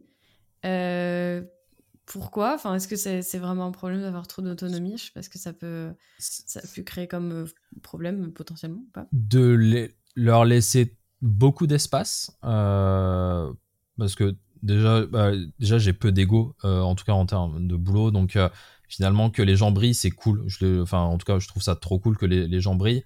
Mais des fois, on peut se poser la question, mais en fait, vu de l'extérieur, qui manage qui? Et donc quelle est la posture que je dois avoir par rapport euh, à ces personnes-là, euh, tandis que je suis leur manager, euh, alors que c'est eux qui vont faire des fois la réunion, on va dire, entre toutes les équipes, c'est eux qui vont l'animer, c'est pas moi, parce que je trouve ça cool qu'ils animent et ils aiment ça. Et des fois, ça peut, on peut se demander, mais finalement, est-ce que Marcel devrait pas prendre plus de place? Parce que je suis le directeur produit, je suis le CPO, et euh, non, et, euh, et, donc c'est trouver cet espace-là et, ce canal de communication-là. Du coup, c'était plus une attente euh, vis-à-vis du groupe? Enfin, De l'entreprise. Et est-ce que tu n'adaptes pas le curseur aussi au manager? Parce que parfois, certains ont un grand besoin d'autonomie, ça marche trop bien, et puis d'autres ont plus besoin d'accompagnement. C'est alors j'ai de la chance, c'est que tous les managers que j'ai veulent de l'autonomie. Donc euh, là-dessus, c'est cool. Ce qui ne veut pas dire qu'on ne fait pas de la co-construction. Euh, donc euh, très souvent, on va se mettre en binôme sur des, sur des choses. comme ça, au moins, on a toujours deux points de vue. Mais j'ai choisi aussi les, les, les personnes qui sont devenues managers par rapport à ce trait de caractère-là qui, qui sont autonomes, surtout que on construit, on déconstruit énormément chez WeVoo très rapidement. et donc, ils doivent faire preuve de flexibilité et d'autonomie. Euh, ça, fait partie de leur qualité, très clairement. Et c'est plutôt des profils juniors, du coup, qui, euh, qui demandent à avoir, euh, entre guillemets, un peu moins d'autonomie, d'être plus accompagnés ou rien à voir? Pas forcément. Des fois, on a des profils, on a eu des profils très, très, très seniors qui ont besoin d'avoir un énorme cadre et pour pouvoir fonctionner. Et là, je pense que ça dépend plutôt de la personnalité. Et il y a des personnes plus, on va dire, type entrepreneur, euh, peut-être qui euh, aiment avoir cette autonomie-là et cette liberté-là. Et peut-être qu'il y en a qui ont besoin d'être vraiment rassurés par un cadre pour, euh, pour bah, justement exploser et, montrer tout ce qu'ils sont capables de faire. Donc ça dépend plutôt de la personnalité, je pense, plus que de la juniorité, seniorité. Je sais pas, toi, toi Savinien ou toi, Alexiane, comment est-ce que vous avez des personnes justement qui sont qui ont besoin d'un cadre ou alors qui sont besoin de pas d'avoir de cadre? Ouais, moi j'ai les deux. Mais en fait, euh, je suis un peu comme toi. En fait, euh, l'ego dans le taf, euh, je m'en fous un peu. Au contraire, j'ai envie de faire briller les, gens de l'équipe, peu importe leur poste dans l'équipe, et on essaie de les mettre en avant. En tout cas, j'essaie de les mettre en avant le plus régulièrement possible il y en a qui sont très à l'aise et je suis complètement d'accord avec toi. Ceux qui ont plutôt un profil d'entrepreneur, etc. En fait, on peut les laisser tranquilles et on sait très bien qu'ils vont atteindre leurs objectifs et en faire plus à côté et tester des trucs. Et en fait, si on leur coupe cette autonomie, ils n'y arriveront pas. En mmh revanche, il y en a d'autres. Alors moi, pour le coup, c'est plutôt des profils un peu plus juniors. Eux, ils ont carrément besoin d'un cadre euh, un peu plus fermé. Alors ça ne veut pas dire qu'ils n'ont pas de liberté, mais ils en ont un peu moins. Ils ont besoin de moins de liberté euh, pour pouvoir évoluer euh, plus rapidement. Ouais, moi, c'est pareil, je laisse vraiment beaucoup d'autonomie euh, aux personnes avec qui je travaille, parce que moi, c'est comme ça que je fonctionne. Enfin, plus on me laisse d'autonomie en général, et mieux je me porte. Mais ça m'est déjà arrivé, effectivement, sur certains points, euh, de devoir en fait bah, faire un petit peu plus de suivi parce qu'il y avait tu vois un petit peu des lacunes et une fois que tu vois que les lacunes elles sont un petit peu comblées bah hop la personne elle peut reprendre l'autonomie puisque tu vois moi j'ai par exemple recruté quelqu'un qui avait trois ans de plus que moi mais euh, qui n'avait pas forcément fait des expériences précédentes euh, qui pouvaient vraiment l'aider euh, sur le donc elle avait un super sens produit etc mais il y avait encore plein de choses en fait peut-être où elle n'avait pas des compétences naturelles disons pour le métier de product. Donc elle a eu besoin peut-être un peu plus d'accompagnement que ce que j'imaginais au début donc en fait, je lui ai laissé un peu trop d'autonomie à un moment, puis finalement, tu vois, euh, je l'ai un peu euh, de nouveau aidé. Et puis après, voilà, mais mais elle m'en remercie parce que c'est aussi comme ça, tu vois, qu'elle mmh. peut progresser, c'est que tu vois, je suis pas derrière elle à micromanager. Et euh, et en fait, bah, on trouve, enfin, sur certains points, du coup, elle a super bien progressé, donc euh, je la regarde, je regarde plus trop. Puis il y a d'autres points où elle doit apprendre encore parce que c'est c'est un gros métier, quoi, la discovery, la delivery, etc. C'est donc euh, je vais plus ouais euh, essayer de de en fait de grader vraiment selon la personne quoi. Il y en a effectivement 100% d'autonomie ça marche trop bien ils maîtrisent tout et ben on les laisse faire. Puis d'autres bah faut peut-être euh, un peu plus être derrière euh, faire du feedback faire plus de weekly etc mm. et typiquement c'est elle qui te l'a demandé ou c'est plutôt toi qui a qui a constaté quelque chose qui t'a qui t'a fait réagir en ce sens? Euh, non, bah du coup c'était plutôt moi et aussi on me l'a fait remarquer un petit peu du coup comme euh, Marcel. Euh, bah tu vois typiquement euh, ma CPO a pu me dire à un certain moment mais là est-ce que tu vois elle aurait pas donc moi je l'avais fait au début effectivement. Il y a eu un moment en fait euh, bah ça se passait tellement bien parce qu'elle était je l'avais vraiment recruté en PO au début donc elle faisait que de la delivery. Et maintenant tu vois on a changé de système où on fait autant tu vois de la discovery que de la delivery pour justement pas perdre le côté bah je conçois le truc et en fait je l'applique et, euh, et en fait, il y a toute la partie discovery où j'avais l'impression qu'elle le maîtrisait bien, mais c'est vrai qu'en faisant plus de projets, bah, il y avait des petits trucs, tu vois, où ça pouvait manquer. Et c'est un peu euh, vieux qui m'a dit, mais attention, là, est-ce que tu lui laisses pas un peu trop d'autonomie? Et du coup, tu vois, je suis revenue un peu l'aider. Euh. Mais c'est vrai que moi, j'ai tendance, enfin, une fois que ma confiance est accordée, j'ai un peu tendance à dire, ok, ça roule et et euh... mais voilà, faut parfois revenir un petit peu. Euh, enfin, c'est pas revenir en arrière en fait, c'est juste de réaccompagner un peu la personne sur certains sujets. Et mais j'essaie vraiment de le montrer comme euh, c'est un accompagnement quoi. C'est pas euh, c'est c'est pas du, du micromanagement et on relève les copies et on voit si c'est euh, c'est bon ou pas quoi. Hmm. et, et c'est pas trop complexe pour vous de de donner un, un cadre alors que vous vous n'avez pas besoin de cadre? Enfin parce que moi qui ai qui ai pas du tout besoin de cadre de base euh, je trouve ça hyper compliqué d'apporter un cadre et de trouver euh, justement ce juste milieu. Alexandre t'en parle de, il faut pas micromanager, il faut, euh, il faut donner, mais quel type de cadre suffit pour cette personne-là? Euh, Tandis que si c'est full autonomie, bah, tu donnes une vision, la personne se débrouille et, et ça roule. comment ça n'a pas été trop difficile de trouver ça? Si c'est super difficile pour moi, bah c'est exactement comme tu dis. Pour moi, c'est pas naturel parce que mm. j'ai toujours, on m'a toujours laissé 100% d'autonomie en fait, euh, même, euh, enfin depuis euh, que j'ai commencé à travailler. Et du coup, c'est pour ça que ça a été difficile pour moi de savoir quand je pouvais lâcher et mm. quand je pouvais, quand je pouvais remettre du cadre. en fait, du coup, je, bah, je me force un peu, tu vois, avec des rituels. tu vois, pendant les weekly, du coup, tu vois, de revoir. En fait, nous, on essaie de faire pas mal d'écrits euh, pour euh, pour les autres équipes enfin voilà pour qu'on puisse regarder un peu où est-ce ce qu'on fait ce qu'on a où est-ce qu'on avance. Et du coup bah c'est de reprendre tu vois un petit peu cette partie écrite et du coup de pouvoir euh, euh bah ouais plus facilement tu vois guider la personne sur bah voilà il y a peut-être là-dessus tu peux aller plus loin etc mais moi c'est ce que j'ai dû apprendre dans le métier de manager j'ai l'impression. C'est apporter un cadre. Ah super intéressant parce que je trouve que généralement, le, le, il y a l'enjeu inverse de se dire euh, comment on donne de l'autonomie, comment on délègue et en fait comment on fait confiance. Euh, beaucoup de gens ont du mal à, plus à lâcher en fait les responsabilités potentiellement qu'ils avaient avant. Euh, et donc là, c'est un peu, c'est un peu l'inverse. C'est, c'est arriver justement à, après, c'est peut-être juste arriver à pas projeter ce que toi tu fais mm. chez l'autre. super intéressant.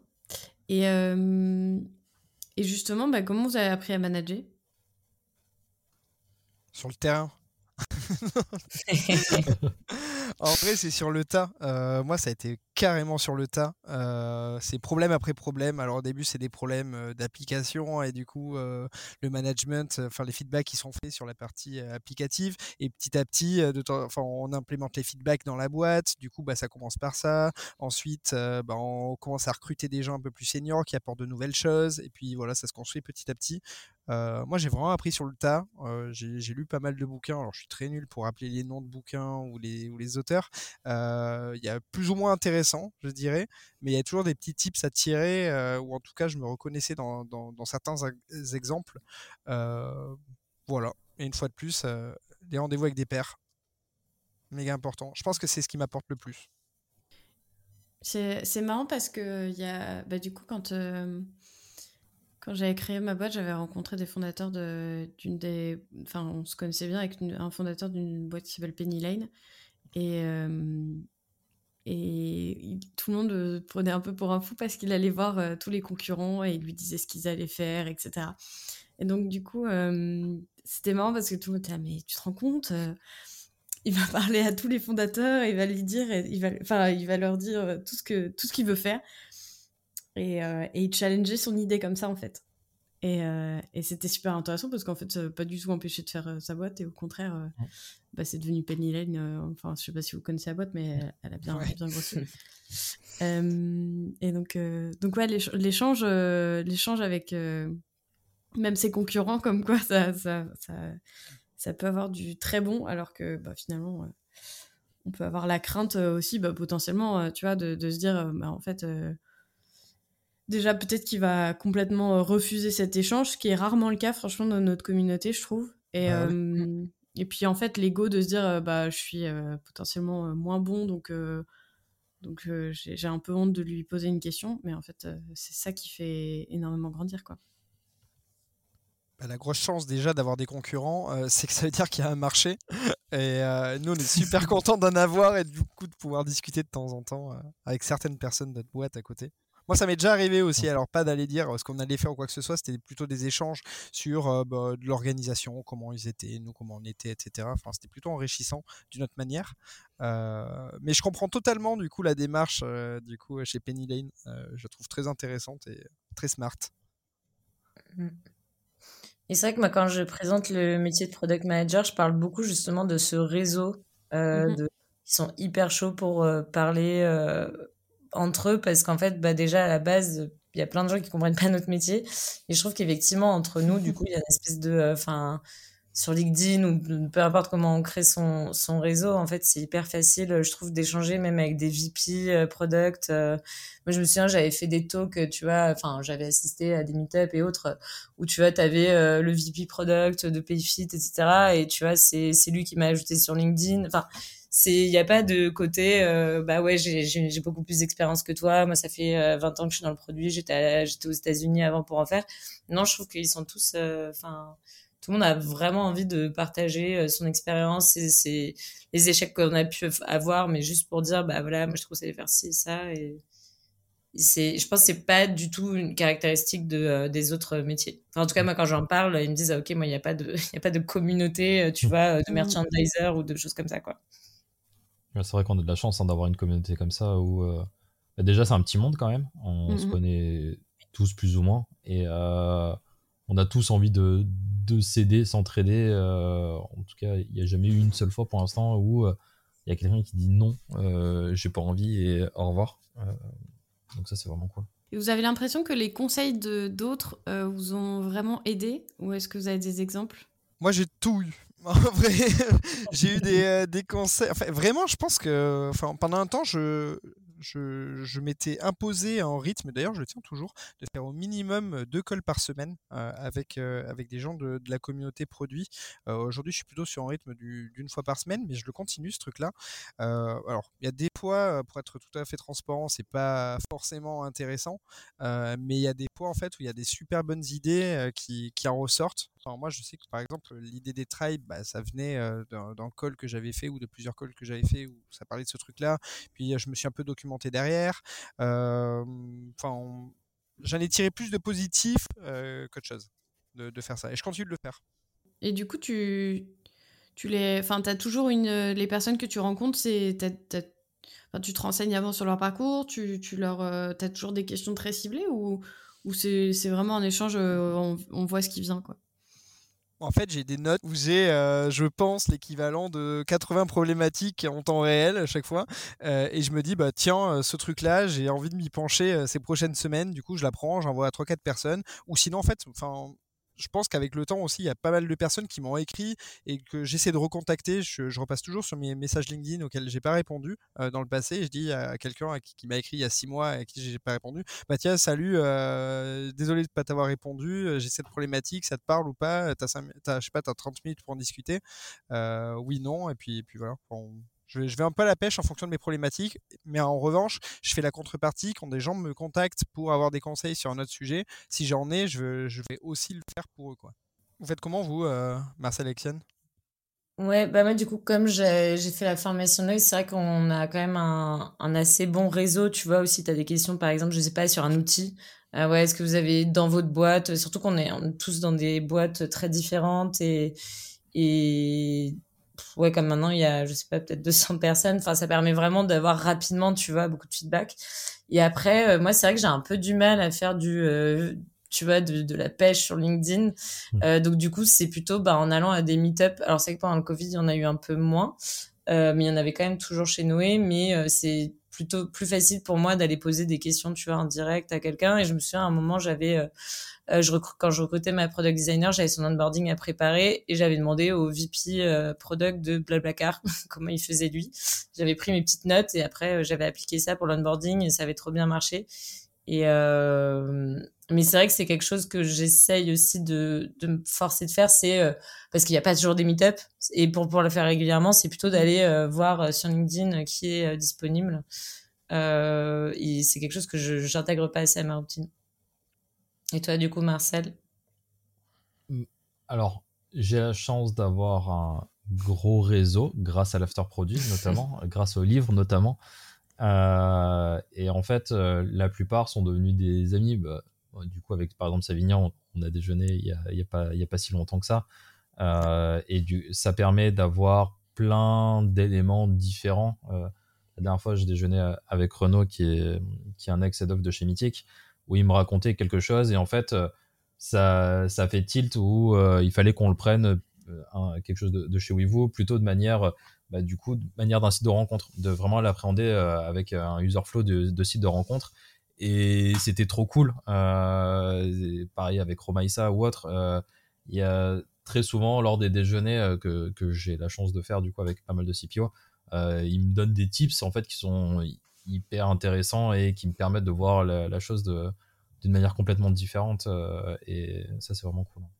Mais ouais, avoir un réseau, par contre, euh, c'est énorme dans notre métier, surtout que vu qu'on se connaît tous, après, euh, ça fait recommandation sur recommandation. Ah bah oui, ah mais t'es ami avec lui, et eh ben, pourquoi on se ferait pas un déjeuner? Et ça permet en fait de débloquer certaines situations et d'avoir des points de vue complètement externes. c'est vraiment cool. Mais ça, pour le coup, même, euh, enfin, le réseau, ça peut faire un peu peur euh, quand on en parle comme ça, de faire un réseau. On a l'impression que c'est, euh, c'est quelque chose de, de, de, fou, que ça va demander énormément d'énergie. Et, ah, c'est le cas. Hein en vrai, c'est quand c'est un réseau. Alors, ça demande du temps. Ça demande, ça, demande du temps. mais je trouve. Ouais, ça demande beaucoup de temps, mais je trouve qu'il y a. Enfin, dans notre métier, pour le coup, par contre, déjà, l'échange, il y a très peu de personnes qui sont fermées à l'échange, quoi. Donc, c'est déjà après, euh, de, là, avoir un réseau euh, ultra qualifié, avoir des, des, relations euh, peut-être plus longues aussi avec d'autres personnes, peut-être peut-être que c'est plus compliqué, mais, mais déjà, il y a une ouverture qui est là, qui est là et, c'est tellement riche que c'est dommage de s'en priver. Quoi. Et même les plus anciens, je trouve, qui sont mhm. encore plus ouverts presque. quand je vois Benoît Terporo, qui était un des premiers PM sur la place parisienne, si je dis pas de bêtises, euh, et qui, euh, qui accepte tous les messages que vous pouvez envoyer sur LinkedIn. C'est fou de se dire euh, que. Il va se faire spammer. ouais. faire sur Benoît parce que c'est vraiment, c'est vraiment une T'as ouvert des spams, Marcel. Il y a aussi Savinien, du coup, vous pouvez le contacter. Très bien. Et du coup, pour rebondir un peu ce que tu, sur ce que tu disais tout à l'heure, Alexène, tu m'avais partagé que ben, toi, tu avais dû apprendre à manager, apprendre à recruter. Et aujourd'hui, du coup, tu as, recruté même ta, ta, CPO. Comment ça se passe Du coup, aujourd'hui, comment ça a pu même presque évoluer dans ton rôle et dans, dans tes enjeux? Ouais. Euh, bah, effectivement, du coup, au début, euh, quand j'étais première PM, j'ai vraiment dû euh, tout gérer de A à Z et comme je disais, il fallait que j'apprenne tout très vite. Et euh, il y a quand même la partie strat, etc., qu'il faut pas laisser de côté. Mais du coup, j'avais l'impression de pas vraiment avoir du temps, tu vois, pour bah, vraiment déjà maîtriser l'opérationnel du métier, qui est quand même important. Et en fait, ce que ça a changé avec l'arrivée de ma CPO, c'est de vraiment, du coup, pouvoir prendre le temps de bien maîtriser cette partie-là, de si euh, un peu mieux construire, je pense, la relation avec, euh, tu vois, les développeurs, parce que moi j'étais surtout en, en contact avec euh, le, le CTO et après je laissais aussi pas mal ma PO, tu vois, gérer un peu ce côté-là, mais en fait c'est hyper important pour quand on est au produit de de, de pas laisser, tu vois, de, de côté, surtout que nous, en fait, on construisait aussi bien le, le pôle produit que tech. Donc il fallait trouver aussi euh, quelle est la place des développeurs par rapport au produit, où est-ce qu'on va, tu vois, euh, dans la delivery, qu'est-ce qui est de la responsabilité des uns et des autres.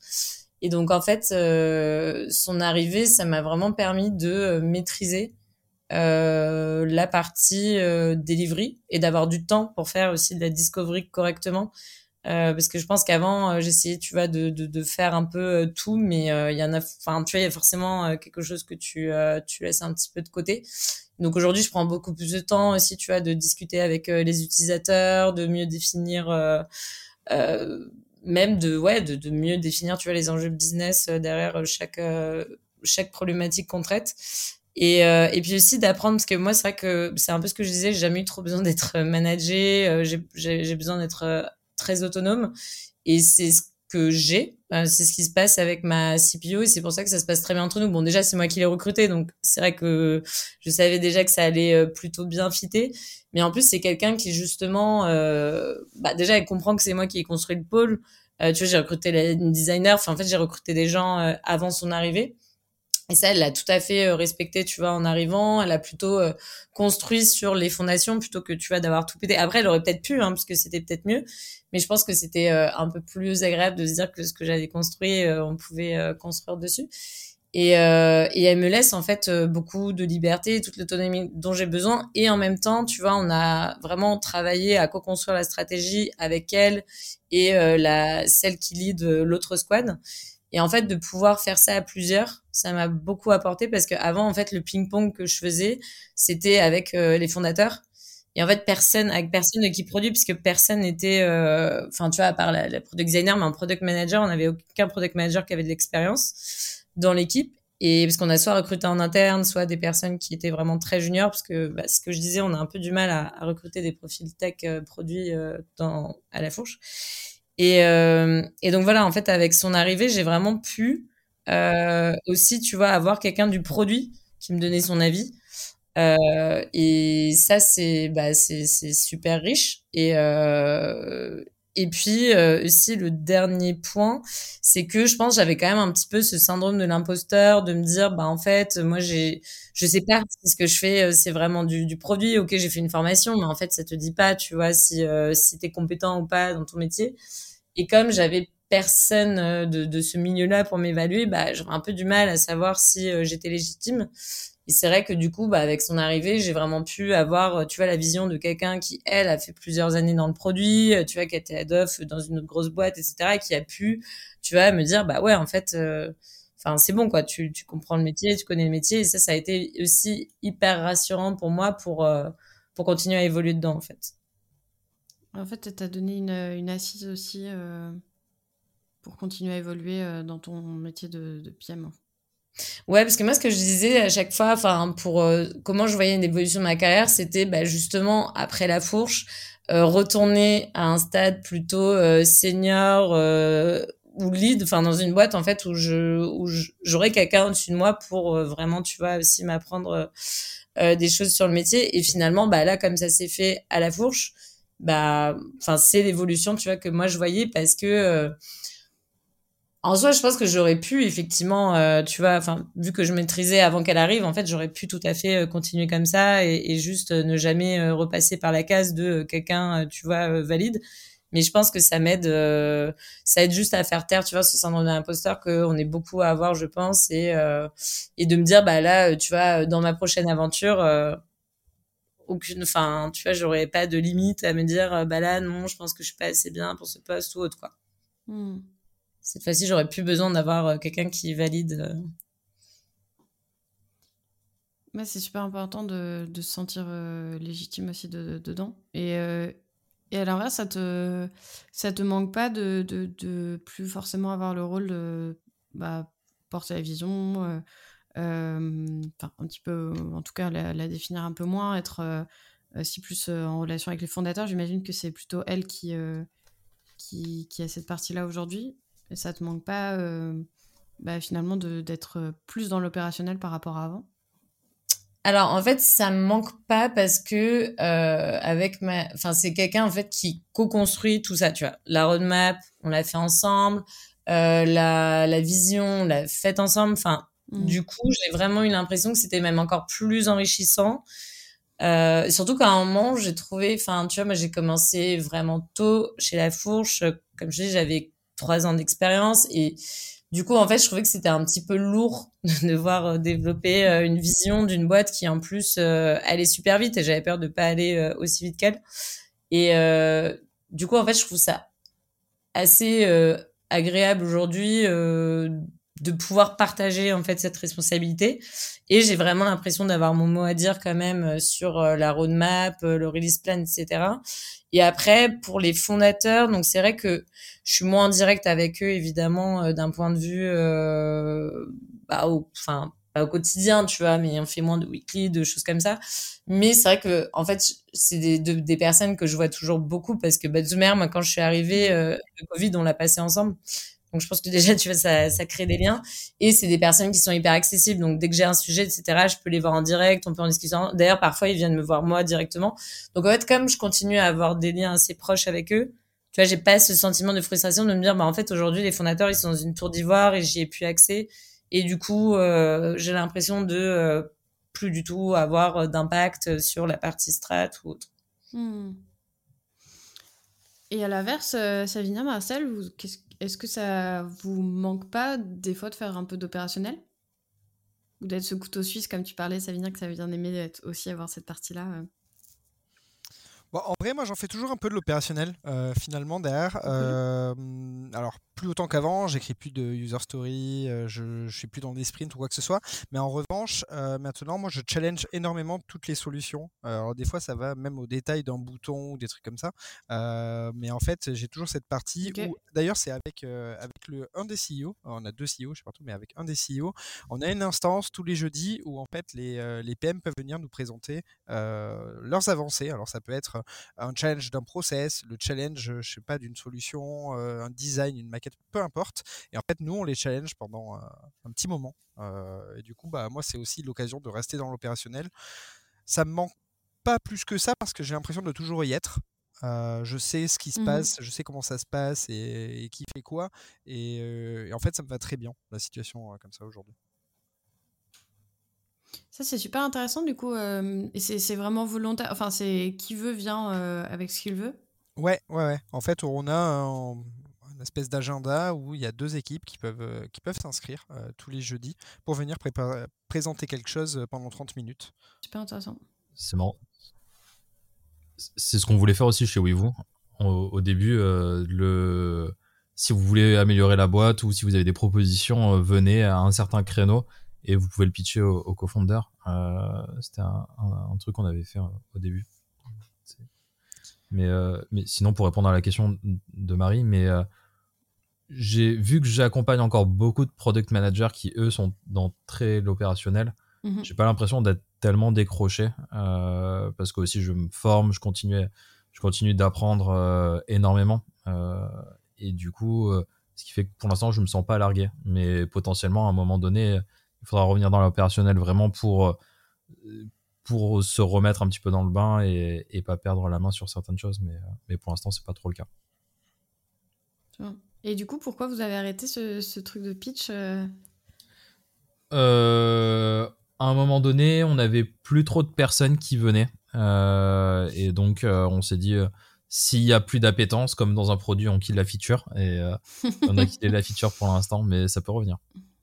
Et pourquoi, à ton avis, ils voulaient plus venir euh, pitcher?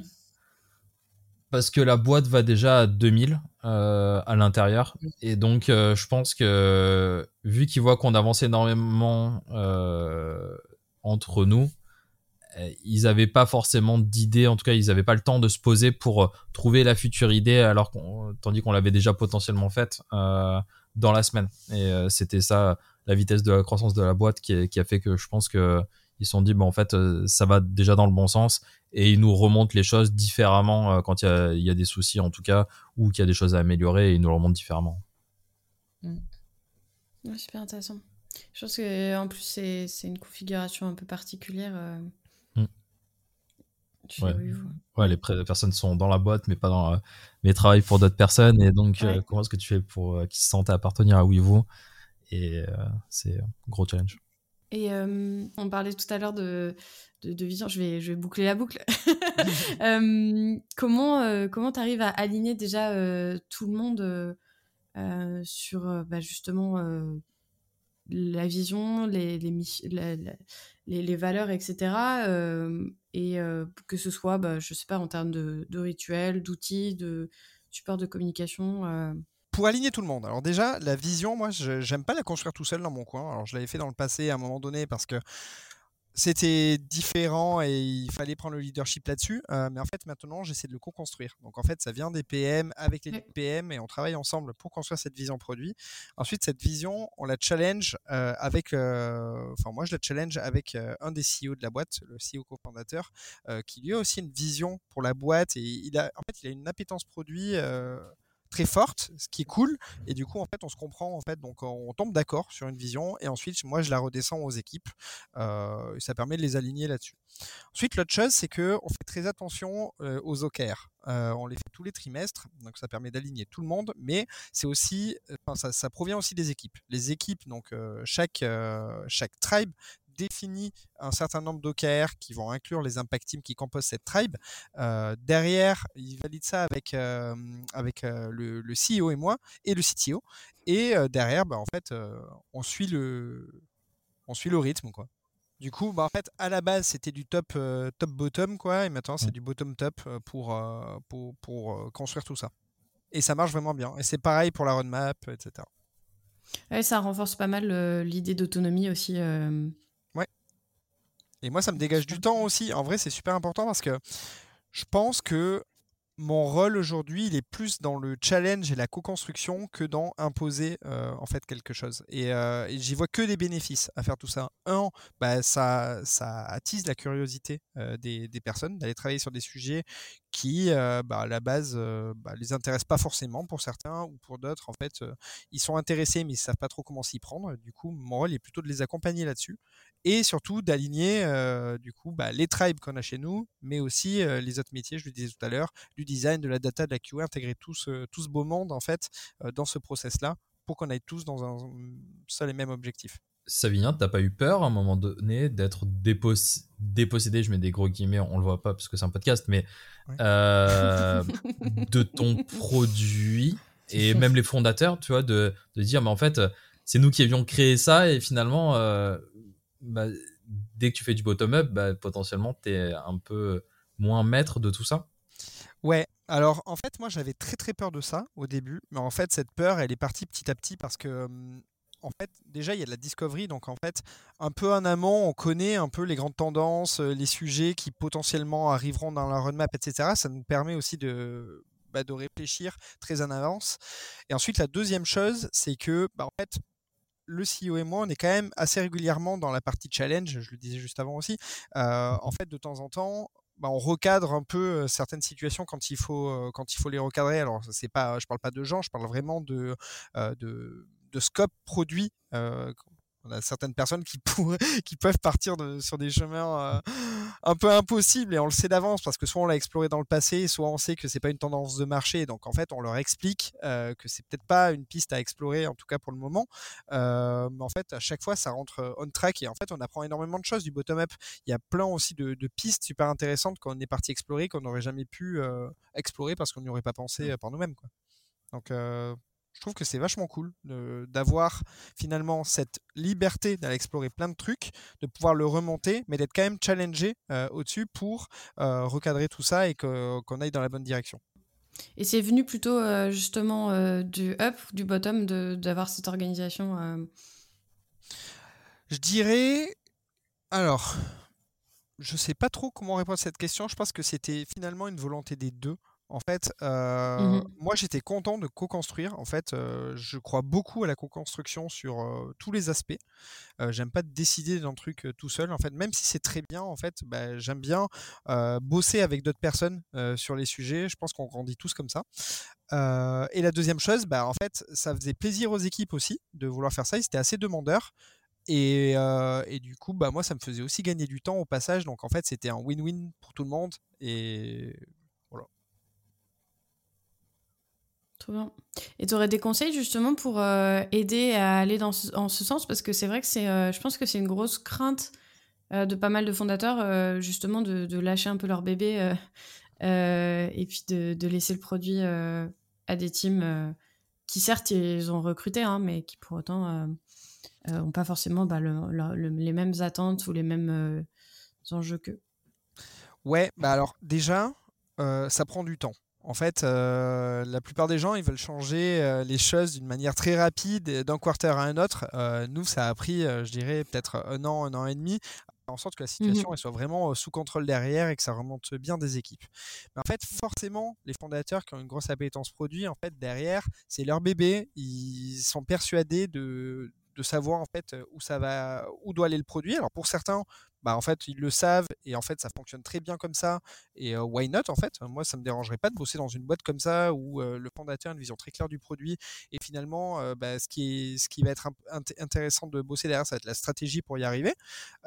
ensuite, bah, il y, a a aussi d'autres boîtes où tout est à construire. Peut-être que le fondateur il a une vision très court terme, il manque le long terme, ou au contraire, une vision très long terme, mais sur le court terme, il va falloir bosser. Et en fait, je trouve que la bonne chose à faire, en tout cas moi c'est le, conseil que je m'étais appliqué, c'était de le faire par étapes. Au début en fait, euh, en fait on construisait deux roadmaps. Il y avait euh, la roadmap euh, sur laquelle je bossais avec le fondateur, et ensuite il y avait une roadmap où je demandais à mon équipe de, de la créer. Et en fait on les confrontait et on s'est rendu compte mmh en fait qu'à peu de choses près, dans le temps, on arrivait sur des mêmes roadmaps. Alors euh, évidemment, à chaque fois, il y avait le est-ce que ça c'est une P1, une P2, machin, enfin tout ça, on a toujours ces, petites discussions et je pense qu'elles sont importantes.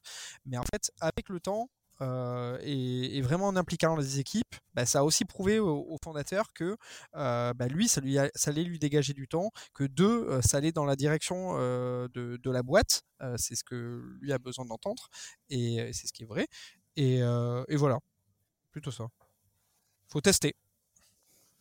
super intéressant cette, euh, en fait, se faire le travail en double quelque part pour, euh, pour confronter et rassurer aussi sur le fait que finalement c'est pas si, euh, pas si effrayant que ça et que les équipes vont pas que les devs vont pas euh, pousser pour avoir tout le temps des sujets tech, euh, que les designers vont pas pousser pour avoir de lui euh, tout le temps.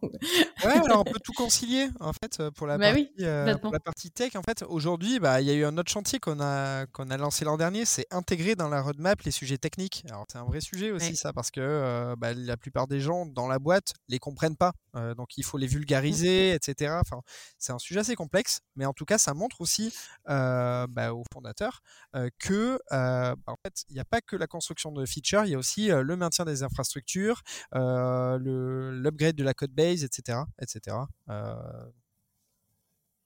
Après, c'est vrai que faire du bottom-up, ça, ça apporte énormément, mais du coup, tu vas aussi moins vite. parce que forcément, quand tu rajoutes des personnes dans ton cycle de décision, tu amènes de la friture euh, sur, euh, sur ta communication et euh, est-ce que des fois t'as pas peur de pas aller assez vite tu vois Savinien ou même Alexiane sur quand tu vois quand tu tu sais des fois tu le sais qu'il faut aller par là et en fait tu laisses tu laisses tes équipes se mhm. planter sur et chercher et se planter alors que tu l'aurais fait peut-être un mois plus tôt ou un mois et demi plus tôt? Il n'y a pas un sentiment de frustration des fois que vous pouvez avoir sur ça? Alors, je suis complètement d'accord avec toi euh, sur euh, des fois on sait. Euh, en fait, je te dirais que moi, dans les grandes lignes, je sais où on va. Mmh. Ensuite, c'est plutôt sur des petites priorisations de détails, etc. mais en fait, dans le passé, c'était surtout au début où on a lancé du coup ce double process de, roadmap. en fait, on se disait, bah, regarde, la, roadmap, on l'a sortie en l'espace de une heure, alors que les équipes, il leur faut un trimestre pour pouvoir le faire.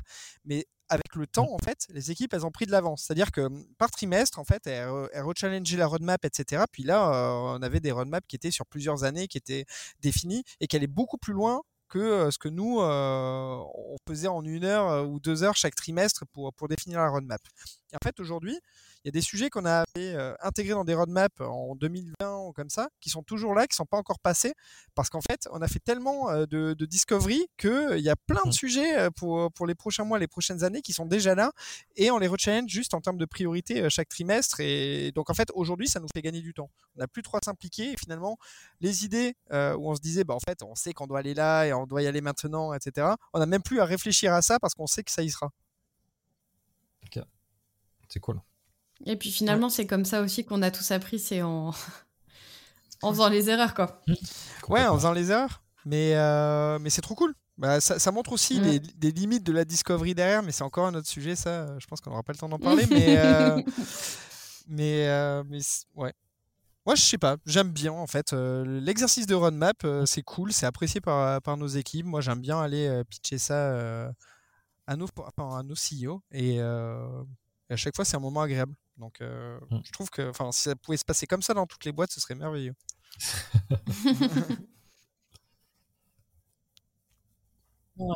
En tout cas, c'est vrai que moi, je reste convaincu quand même que la roadmap, elle doit être plus définie par les équipes euh, que les fondateurs ou les investisseurs, parce que sinon, euh, souvent, on va pas toujours dans le bon sens.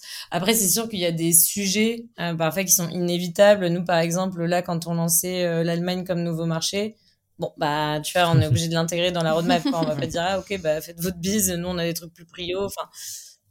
Mais sur des sujets enfin parfois je sais que les fondateurs aiment bien tu vois nous nous proposer des sujets sur des détails. Là tu vois les produits cards bah là tu vois on met un filtre parce que euh, ça c'est un truc produit quoi. Il n'y a pas du tout besoin euh, d'avoir des guidelines euh, tu vois d'un d'un board ou d'un euh, tu vois, ou de, de des fondateurs là-dessus. Mais parfois sur euh, certains éléments de vision, même si tu as une vision produit, bah, c'est sûr que c'est normal que ce soit aussi challengé par euh, par le business, les fondateurs aussi qui peuvent parfois aussi, tu vois, donner aussi une vision un peu plus sur bah, l'évolution de la boîte, plus au jour le jour, plus updaté, et qui te font aussi parfois mmh. remettre en question des choix de la vision produit. Mais mais en tout cas, c'est vrai que pour moi, il n'y a mm. pas de, de, risque à laisser, euh, tu vois, les équipes euh, produits euh, faire la roadmap. Et bien entendu, après, tu as toujours des petites surprises de, bon, bah là, en fait, on a au niveau strat ce gros changement, ce nouveau service qui sort, etc. On est obligé de revoir un petit peu ce qu'on avait prévu, quoi. Après, ça, c'est quand tu as un CEO qui n'est pas Elon Musk. Ouais. Du coup. ouais, ouais c'est ça. c'est clair. Après, on a tous des fondateurs, je pense, qui essayent de faire passer des trucs dans la roadmap, mais après, c'est euh, comment aussi tu leur euh, expliques euh, par A plus B que bah, si tu lui développes ça, il y a d'autres trucs qui vont pas être développés. Et... En fait, en montrant à chaque fois l'impact, nous, c'est ce qu'on essaie de faire le plus au produit, c'est de montrer à chaque fois l'impact de nos projets. Et c'est comme ça, après, qu'ils nous laissent un peu plus tranquilles parce qu'ils se disent, bon, bah, on peut leur faire confiance. Mmh et montrer aussi quand pas enfin tu vois moi au début je me souviens que je laissais euh, plus passer des trucs parce que je pense que euh, bah ouais je, comme je disais j'avais besoin de gagner en, en crédit en, en crédibilité etc et du coup bah je l'ai laissé aussi peut-être euh, faire enfin plus s'immiscer dans la roadmap. Et puis en fait à chaque fois, je notais, quoi. Je disais, bah là, voilà, en fait, c'était peut-être pas le bon choix, je vous ai pas assez challengé là-dessus. Du coup, il y a eu ça comme résultat. Et après, ça leur permet aussi de se dire, ah, ok, bon, bah, peut-être qu'on peut laisser, euh, tu vois, le produit euh, plus décider. Euh. Mm. Donc, autant montrer les échecs que, les... que ce qui fonctionne, quoi. Ouais. Yes. La donnée, c'est la clé. Ouais. La transparence, la confiance pour le coup. Ouais. Mais ouais, comme tu le dis, Alexiane, c'est le jeu. Je pense que tous les fondateurs ont envie de, mettre leurs pattes là-dedans et je pense que c'est super intéressant euh, de l'avoir parce que, hum, nous, ils ont une très bonne vision business. Euh, un des deux qui a une meilleure vision produit euh, que l'autre. Et en fait, c'est super intéressant à chaque fois de pouvoir confronter tout ça parce qu'il y a quand même des idées de business derrière qui sont super utiles pour nous en termes d'insight pour, euh, pour développer notre produit, qui remontent à des choses auxquelles on n'avait pas forcément pensé. donc, ouais, des fois, ils sont tatillons sur des petits sujets. C'est assez marrant d'ailleurs. mais des fois, ils amènent quand même une couche qui est vraiment nécessaire et importante pour, pour les équipes, pour définir les bonnes roadmaps ou même les bons objectifs. Ouais, bah, je suis complètement d'accord avec toi. Nous, par exemple, tu vois, le l'app, bon, c'est venu même des investisseurs carrément, mais ça a été euh, top pour notre business, tu vois. Et enfin, on aurait pu dire ah ben non, mais en fait, nous côté produit, on pense que c'est pas priorité, mais en fait, euh, je pense qu'on n'avait pas assez le, enfin, on avait la tête dans le guidon et puis surtout, il faut les ressources. Donc savoir, tu vois, que tes fondateurs sont à fond sur un sujet comme on lance une app, euh, c'est trop bien. Et je pense que sans eux, on, on l'aurait peut-être pas mis aussi rapidement dans la roadmap produit. Yes. Hmm, très intéressant. Et juste euh, une petite dernière question. Tout à l'heure, Alexandre, tu disais que c'était dur de recruter pour vous, euh, surtout en partie pour les devs. Euh, et de manière générale, ça pose la question de comment, comment est-ce que vous avez des tips pour bien recruter? Ouais. en vrai, le recrutement, c'est un vrai sujet. Alors, moi, le, recrutement était compliqué dans le passé hein, parce que notre marque employeur n'était pas euh, suffisamment forte et on ne proposait pas de salaire attractif ou quoi que ce soit. Euh, en revanche, c'est vachement mmh. plus simple aujourd'hui, euh, je dirais, pour la partie pour la partie produit. Ça reste toujours galère pour la partie tech, mais mais côté produit, je vais pas me plaindre parce que moi les gens ils restent globalement. Il y a très peu de turnover quasiment pas eu quoi. Je pourrais le compter sur les doigts d'une main les gens euh, qui ont qui ont bougé euh, depuis euh, depuis 2018 dans l'équipe. Mais en fait je pense que on est assez difficile sur les profils qu'on souhaite recruter au départ. On se pose plusieurs questions qui sont assez qui peuvent paraître bizarres, tu vois. Moi, je me demande si cette personne, elle est assez fun ou pas pour s'intégrer dans l'équipe. Et je me demande d'ailleurs si cette personne, elle est meilleure que moi sur un domaine donné. Euh, euh, et, et, du coup, bah, une fois que j'ai répondu à ces deux questions, je me dis qu'il euh, il y a moyen que cette personne puisse rejoindre l'équipe. Et du coup, vu que l'ambiance d'équipe est cool, je pense que ça favorise aussi le fait que le boulot est cool, l'ambiance est cool. du coup, les gens, les gens restent. Les salaires sont dans les salaires du marché. Du coup, bah, c'est cool. Et sur, euh, sur le recrutement, du coup, Marcel, le, enfin, la marque employeur, j'imagine qu'elle est très différente et que c'est. Euh, Alors, comme Savignan, on est très exigeant. Euh, je crois qu'on recrute 3% des personnes qu'on voit entre le premier et le dernier entretien. Donc, on écrème beaucoup. dans la marque employeur, c'est vrai qu'au début, c'était les gens nous rejoignaient parce que il fallait créer oui vous. Donc, c'était le, le, début et donc c'est mm. plus l'ambiance startup. Là, maintenant, on a bien grandi, on a une marque qui s'est plutôt imposée. Donc, les gens nous rejoignent pour différentes choses, donc euh, plutôt pour, pour grandir. On a, on a plusieurs personnes euh, sur la partie euh, chasse de, de, de, talent. Et là-dessus, elles sont vraiment incroyables parce qu'elles arrivent à chaque fois à trouver les bonnes personnes, que ce soit des juniors confirmés, très seniors. et là-dessus, elles sont formées au product management. elles ont fait toutes la première formation, en tout cas pour junior, euh, de product manager chez nous, euh, pour, vraiment comprendre euh, l'envers. Et on a aussi ce qu'on appelle nous le product game. C'est un outil que j'ai créé qui permet de mesurer la maturité produit et la maturité agile de toutes les personnes, des plus juniors à des CPO. donc on peut le faire passer à n'importe qui. Et ça permet de factualiser en fait par rapport à nous nos attendus aussi. Donc là c'est aussi différent par rapport au marché parce que les soft skills ne sont pas compris dans ce product game parce qu'on les voit en fait avant et après dans les, les autres parties du process. Et mhm. dans, dans ce process-là, là, ça va plus être sur la, partie hard skills et euh, comment, euh, par exemple, si en tant que senior, qu'est-ce que tu attends de tes juniors et des choses comme ça. Comment est-ce que tu vas créer ton produit. Et, euh, et là, on écrème énormément parce que on a un attendu qui est très fixe et figé parce qu'il fonctionne à l'heure actuelle en tout cas. Et euh, si les personnes ne rentrent pas dans cet attendu, euh, bah à ce moment-là, ce sera un no-go. Et si on s'est attendu, alors ce sera un go. Mais ouais, c'est l'outil qui nous permet vraiment de décrémer ou pas euh, les, les personnes par rapport à notre attendu. Et du coup, ça, ça ressemble à quoi le produit game? C'est des questions, c'est un cas pratique, c'est un... Un cas que les personnes se créent elles-mêmes. Donc, et à ce moment-là, en fait, nous on rebondit sur le pourquoi. le but, c'est pas de sortir toutes les méthodes inimaginables, mais de savoir en fait pourquoi est-ce que tu as utilisé plutôt cette méthode plutôt que l'autre, euh, comment est-ce que tu l'as utilisé, donc euh, vraiment creuser sur, euh, sur le pourquoi.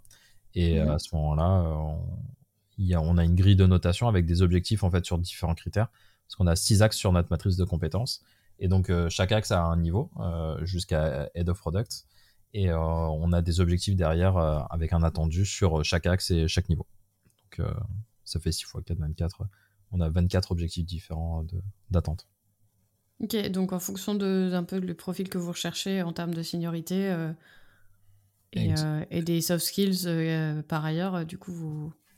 Complètement. Et après le, le but c'est pas on, on recrute pas sur sur sur mission ou autre. C'est vraiment en fait si on trouve quelqu'un qui est intéressant et qui est bon ou bonne, à ce moment-là, bah, c'est on la recrute. Euh, à vous recruter en continu, du coup, potentiellement euh, En fait, on, est tout le temps en train de recruter. Euh, parce que bah, forcément on souhaite grandir et, donc on cherche que à chaque fois les meilleures personnes. Ok. Et du coup, Marcel, ça te sert de carrière passe au passage ou pas? Complètement. En fait, c'est en... ça te crée une matrice de compétences qui est là à ton, à ton arrivée et tu peux te faire challenger jusqu'à trois fois dans l'année sur ta matrice de compétences. On a une semaine en fait avec euh, toute la direction produit où on est complètement full sur euh, les réévaluations de matrice de compétences. Donc, il peut se faire évaluer entre 1 et 3 axes. Et euh, c'est eux qui décident leurs axes avec leur coach en amont et bossent pour et présentent le, le, résultat de leur travail sur, sur ces 3-6 mois à chaque fois. Trop cool. Trop bien. Et oui, une autre euh, voie que je voulais aborder aussi, c'est la formation, enfin, recruter en interne. Parce qu'en fait, c'est vrai que le, le métier de PM, aujourd'hui, il y a des gens de, de tous bords un peu qui, euh, qui viennent à ce métier. Et nous, en fait, on avait deux personnes qui étaient dans la team acquisition. Et en fait, on crée une squad d'acquisition. Et du coup, bah, tu vois, nous qui avons un peu du mal à recruter parfois des profils euh, PM, bah, on les a trouvés euh, en interne. Il y en a un qui a fait la formation euh, Noé et puis l'autre, bah, juste formation sur le tas en apprenant un peu le métier. Et c'est vrai qu'en fait, c'est des personnes au bout de six mois, tu vois, qui arrivent à être opérationnelles et ça permet aussi de bah ouais de, de, profiter aussi de leurs connaissances tu vois qu'elles avaient euh, sur euh, mmh. qui, qui, peuvent aussi servir euh, à l'équipe produit sur des trucs très bon là c'était spécifique puisque c'est de l'acquisition mais ça nous a bien aidé qu'elles aient dans le passé eu plus cette casquette là que PM Ouais, exactement. Nous, on a un process comme ça. Euh, j'ai déjà recruté des gens. Enfin, j'ai une personne qui vient de l'équipe Customer Care chez nous qui est passée PM parce qu'on crée une, euh, une, Impact Team sur les outils internes. Et euh, là, j'en ai une autre qui est dans l'équipe PMM, du coup, qui va passer chez nous côté, côté PM dans, dans quelques mois. là. Ben, on va glisser tranquillement vers la conclusion parce que ça fait déjà deux heures qu'on enregistre. Et du coup, bah, une petite dernière question. Est-ce que euh, vous pourriez nous partager euh, bah, ce que vous diriez à votre euh, vous d'il y a 10 ans pour en arriver, en arriver là où vous en êtes aujourd'hui? Allez, je me, je me lance. fais ce que t'aimes. c'est un boulot passion. Mmh. Et, et c'est vrai que j'ai la chance, enfin vraiment, euh, par contre, euh, il y a beaucoup de chances qui rentrent en jeu pour en arriver là où j'en suis. Euh, mais en faisant ce que t'aimes, tu peux faire que des choses bien, même si des fois tu vas te planter et, c'est pas grave parce que tu vas te relever parce qu'en fait t'aimes faire ça et tu peux trouver des à créer des nouveaux trucs. je pense à, à l'after produit sur Twitch ou l'écriture du livre on m'aurait dit ça il y, a, il y a 10 ans que je vais écrire un livre ou faire un live sur Twitch, euh, ça aurait été euh, impensable. Euh, alors que finalement, bah, en fait, je le fais, ça fonctionne bien. Et, et c'est parce que j'aime ce que je fais que je peux faire tout ça. Donc, ouais, je pense que c'est ce que je me dirais il y a 10 ans. Et moi, je dirais, n'aie pas peur de, de, prendre des risques. C'est vrai qu'il y a dix ans, je me posais la question de est-ce que je veux bosser en start-up, est-ce que je veux bosser dans une grande grosse boîte, et c'est pour ça que je me suis retrouvée du coup euh, chez Pernod Ricard, qui était un entre-deux, puisque c'était une start-up dans une grosse boîte. Et, euh, et, en fait, je me rends compte aujourd'hui que la question se posait même pas. Enfin, en fait, à l'époque, je me disais ah mais si la startup marche pas, etc. Bon, j'ai de la chance de, de rejoindre une aventure qui qui font qui marche trop bien et, et, et forcément ça, ça donne envie de continuer. Mais en fait, aujourd'hui, on est quand même sur un marché du travail qui est assez euh, enfin pour euh, pour des gens euh, comme nous PM c'est quand même assez facile de trouver du boulot. Donc ne pas hésiter à rejoindre une aventure même si elle est micro même si on n'y reste pas longtemps même si ça même si ça échoue. Parce que en fait enfin il n'y a pas vraiment d'échec quoi. Il y a juste des aventures desquelles on apprend et et, et voilà. Et je pense qu'aujourd'hui c'est un peu c'est un peu le mindset que que j'ai. Trop cool Ouais, alors moi c'est un peu dans la même veine, euh, c'est prendre des risques. En fait, euh, je pense que si c'était tout à refaire euh, depuis le début, j'aurais rejoint une startup vraiment early stage dès le début, etc. Parce que j'ai fait un grand groupe, après j'ai fait une startup incubée dans un grand groupe, ensuite j'ai fait partout. bah, je repartirais aux bases startup early stage et, et, on démarre dans un truc méga risqué. j'ai adoré cette partie-là chez partout et je pense que je l'aimerais toujours dans le futur si c'était à refaire. Et du coup, tu as eu l'impression que ça t'a un peu bloqué ou que ça t'a fait arriver euh Non, non, du tout. Bon, en vrai, euh, je, suis, très content euh, aujourd'hui, mais, mais en fait, il y a des parties de mon ancien job ou de mes anciens jobs, en fait, qui finalement, avec le temps, je me rends compte qu'elles m'intéressaient très moyennement, même si j'avais l'impression sur le moment que c'était vraiment cool. En fait, j'ai connu mieux derrière, donc voilà, c'était à refaire. Ben, repartir from scratch euh, dans une petite boîte. À risque. Trop bien. bah, merci beaucoup pour euh, vos retours d'expérience, ce conseil. Je te remercie Marie, c'était vraiment cool. Merci beaucoup Marie. Merci à vous trois. Merci de nous avoir écoutés. Nous espérons que vous avez passé un bon moment avec nous. Si vous avez aimé cet épisode, partagez-le autour de vous et mettez 5 étoiles sur votre appli de podcast. C'est très important pour nous et ça nous permettra de continuer User Story. Vous pouvez aussi vous abonner pour savoir quand nous publierons de nouveaux épisodes. Si vous avez des retours, des questions ou des sujets à nous proposer, vous pouvez nous contacter via LinkedIn ou nous laisser un message vocal sur notre lien Telby en description. À très vite!